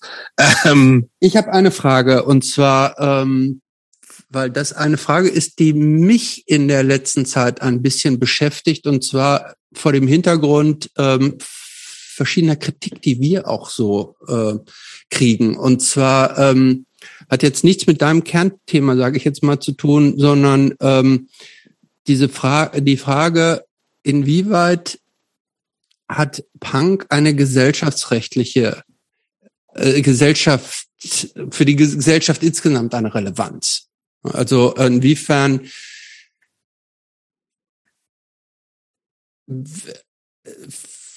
können die alles das, über das wir jetzt so reden und das, was quasi so unter uns gerade gerückt wird, inwieweit kann das eine Relevanz für die Gesamtgesellschaft haben? Was meinst du? Naja, also, äh, also vorweg finde ich es halt total spannend zu sehen, dass ich Punk schon auch seit längerer Zeit so eher das Gefühl hatte, ihm beim Sterben zuzugucken. Und ich habe jetzt gerade das Gefühl, ist wieder richtig, also dass es so einen neuen Aufschwung gibt. Also ja im neuen Slime-Song. Vielleicht. Um das nochmal, den nochmal zu droppen hier. Vielleicht äh, aber auch äh, gerade an diesen ganzen neuen Bands, die einfach auch ähm, ja auch neue Einflüsse mit reinbringen. Ne? Also es gibt ja jetzt zum Beispiel auch so viele ja, so Crossover-Projekte irgendwie, weil einfach auch ähm, ich finde auch, warum sich immer so so abschirmen. Also Punk ist ja auch auf Regeln und Grenzen zu scheißen und warum dann auch nicht mal ein Rap-Part in einen Punk-Song mit reinnehmen oder sowas alles. Ähm, das finde ich halt erstmal positiv zu bemerken, äh, dass, dass Punk vielleicht gerade nochmal die Kurve kriegt und seine Relevanz nicht komplett verliert. Auf deine Frage jetzt so zu kommen, ich sehe es halt immer so, für mich ist, um jetzt bei meinem feministischen Thema zu bleiben, das, das lässt sich aber auf ganz viele andere Themen ähm, äh, auch äh, antifaschistische Arbeit und so weiter übertragen einfach. Also ich stelle mir jetzt zum Beispiel die feministische Bewegung immer wie so eine wie so ein Dreieck vor, so also wie so ein ähm, ja, wie so eine Speerspitze irgendwie. Und vorne sind halt äh, an der Spitze sind halt so die krassesten Hardcore-KämpferInnen und VertreterInnen, ähm, die sich halt häufig, muss man sagen, in Subkulturen auch befinden. Und die auch vielleicht die sind, die mir teilweise dann schon wieder so ein bisschen zu krass sind manchmal, weil ich denke, oh, kann ich da jetzt überhaupt mithalten? Und auch für mich gibt es dann Themen, wo ich denke, okay, jetzt bin ich langsam raus, keine Ahnung.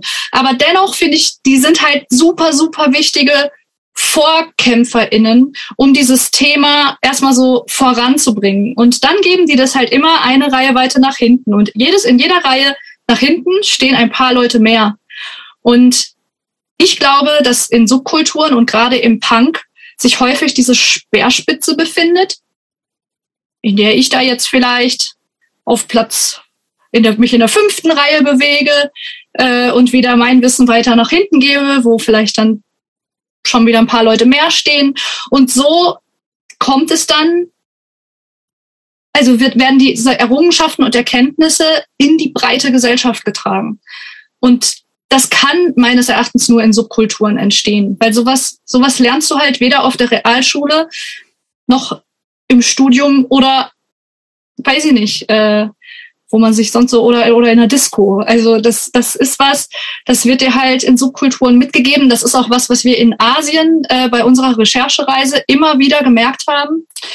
Äh, auch da sind wir relativ schnell davon weggegangen, nur Punks zu suchen. Da haben wir auch mit Rappern gesprochen und mit Graffiti-Artists und äh, mit Metlern und whatever. Also die haben sich da eh auch als subkulturelle AnhängerInnen allgemein mehr verstanden und weniger Schubladendenken gehabt als bei uns, weil wir halt auch einfach so ein krasses Überangebot haben.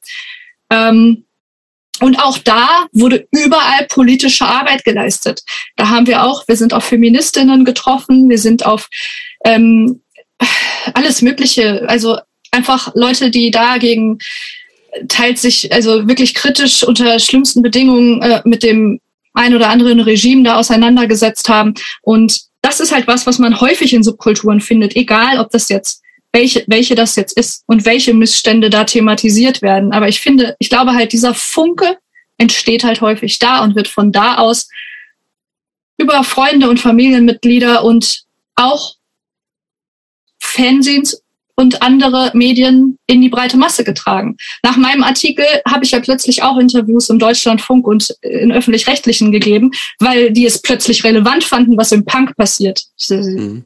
Ähm, so, so Frauen wie Madonna, ist die eine Feministin? Ich habe mich mit Madonna jetzt ehrlich gesagt nie besonders befasst. Das war einfach, also die, die war für mich schon äh, die war ja schon in ihrem Comeback, als es für mich relevant wurde. Im dritten ähm, wahrscheinlich schon. ja, ja.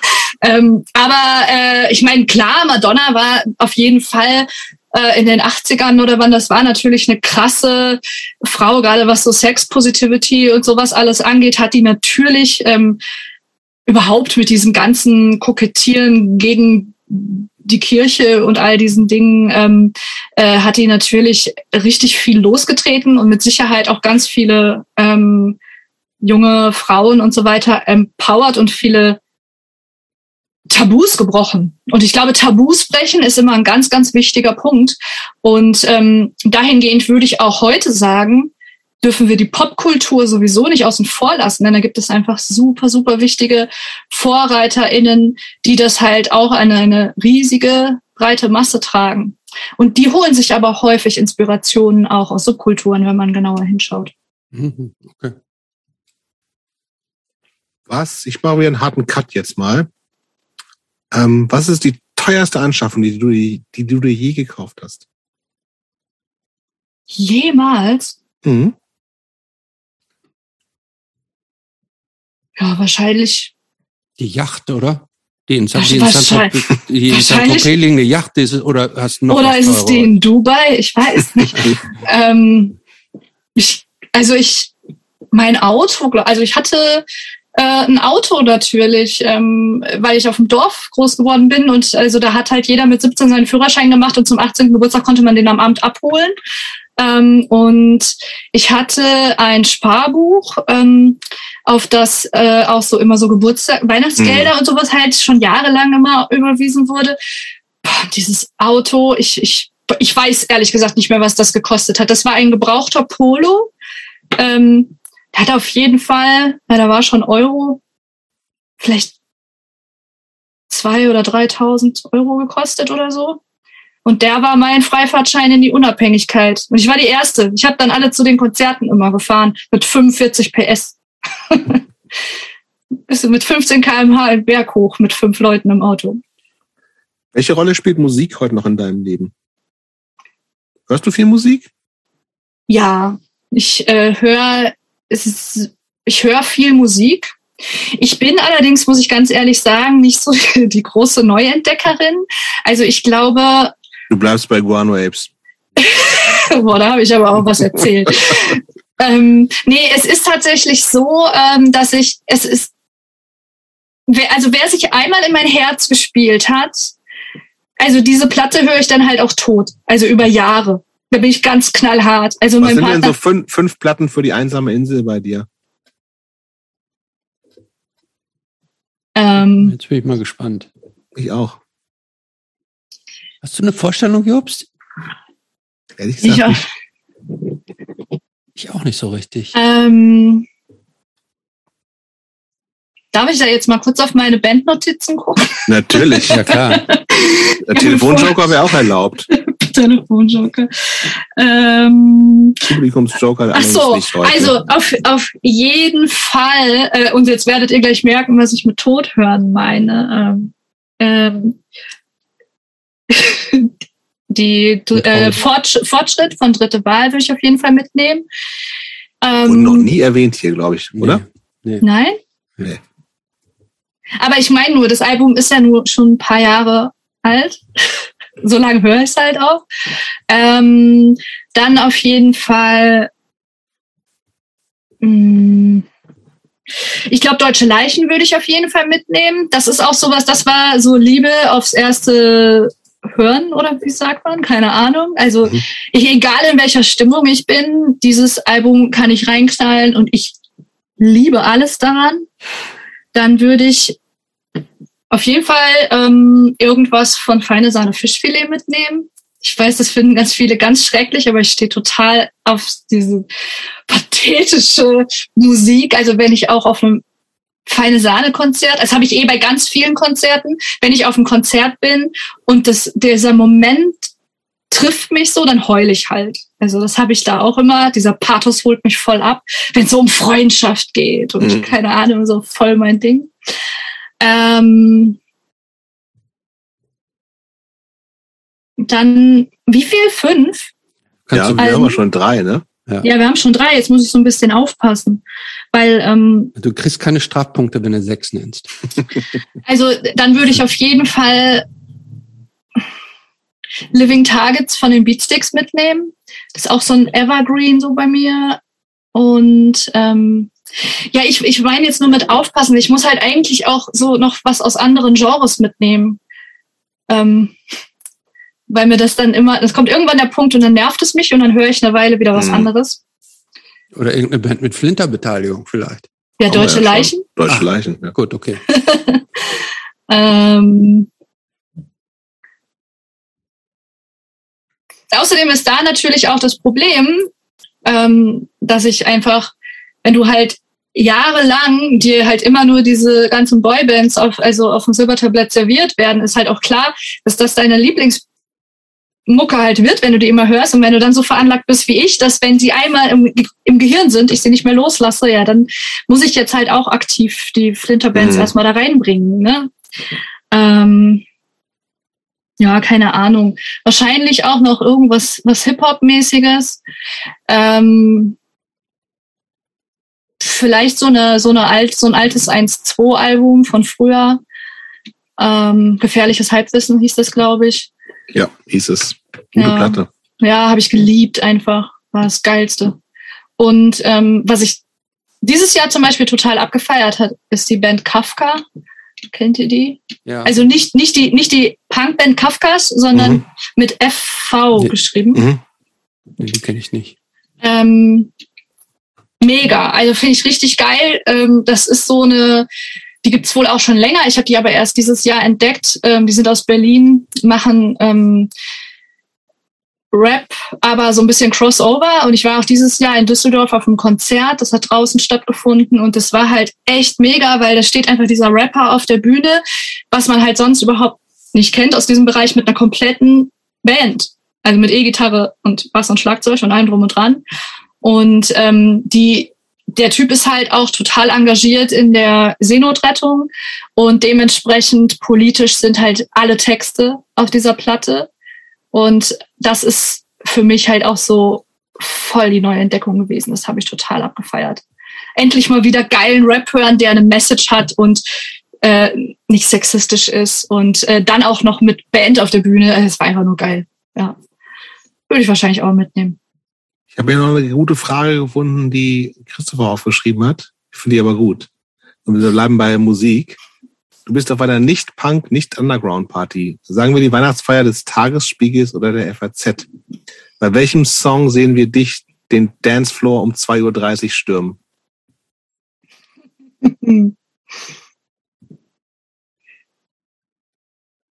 Das, das kann alles Mögliche sein. Ich bin da total schmerzfrei. Also als gebürtige Bochumerin der Familienfeiern ist das natürlich Herbert, Herbert Grönemeyer Bochum. Ja. Ähm, das, das, kann aber echt alles sein. Also ich bin auch echt überhaupt nicht abgeneigt von Popmusik. Ne? Ich, ich, ich habe auch, bin total stolz. Ich habe Karten fürs Billie Eilish Konzert nächstes Jahr. ähm, oder wenn es stattfindet.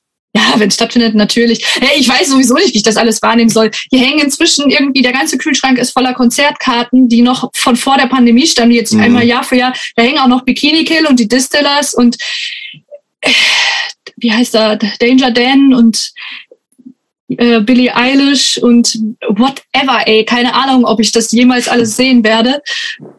Vielleicht in 20 Jahren, wenn es dann mal Vielleicht. stattfindet. Ich weiß es nicht. Ey, boah, ich bin immer so schlecht, wenn mir so die Pistole auf die Brust gehalten wird. Aber ich, ich wirklich, ich feier, ich, ich, also wenn ich dann auch einen Tee habe, ich feier da alles ab. Wenn's nicht freiwillig oder so ein Scheiß ist natürlich. Aber so Pop, Außer Schlager, das kann ich gar nicht. Das, das ist gar halt nicht? so. Keine nee. Marianne Rosenberg, sowas, du, er gehört zu mir oder nein? Nee, aber ich bin großer Vicky Leandros-Fan. Also da das zum Beispiel. Da, da, haben wir also. doch den Song. Also das ja. auf jeden gut, Fall. Gut. Ja. Also, ich würde schon zur Abschlussfrage kommen, Christopher, ja, oder? Ich Hast auch. du noch was? Nein. Gut. Also du, du kennst das. Was würde die 15-jährige Diana von Diana heute denken? Voll im Skateboard, in der Skater-Clique. Voll auf Deutsch-Rap. 15 war schon ein bisschen Punk schon mit dabei, ne? Ja. Ja, Millencolin. Voll auf Millencolin. Boah, ich, also, oh, hier echt, hätte noch ein paar mehr Bandnames nice. droppen müssen. Millencolin ist eine gute Band. ähm, aber nicht, aber nicht live, muss ich ja leider sagen. Nee? Ist ja, ist ja eine Katastrophe. Also wirklich, geht gar nicht. Ähm, zweimal gesehen und zweimal für Scheiße befunden. Okay. Ähm, ja, ich glaube tatsächlich, ich, ich wäre sehr stolz auf mich, weil ich, weil ich hier, weil ich immer noch mich in der Subkultur bewege, weil ich immer noch meinen Style durchziehe und ähm, einfach aktivistisch auch so aktiv bin und so für meine Werte kämpfe. Und ich fand das immer total traurig, ich hatte total Angst, mein, also so in meiner Jugend, dass ich irgendwann an so einen Punkt komme, wo man, wo man dann erwachsen ist und wo man dann so sein, sein Haus baut und die und, und Kinder kriegt und Musik und Subkultur keine Rolle mehr im, im Leben spielt. Und dass ich einfach mit fast 37 jetzt ähm, einfach weiterhin ähm, auf Konzerte gehe und ja auch einfach so eine diese, diese ganze Punkturarbeit und, äh, und da dafür einstehe und auch äh, vielen einfach die Stirn biete so und da jetzt gar nicht mehr so eine Angst vor habe. Ich glaube, darauf wäre ich sehr stolz. Kannst du auch, glaube ich, gut sein. Danke, Diana. Vielen Dank. Ich danke euch. Das hat total Spaß gemacht.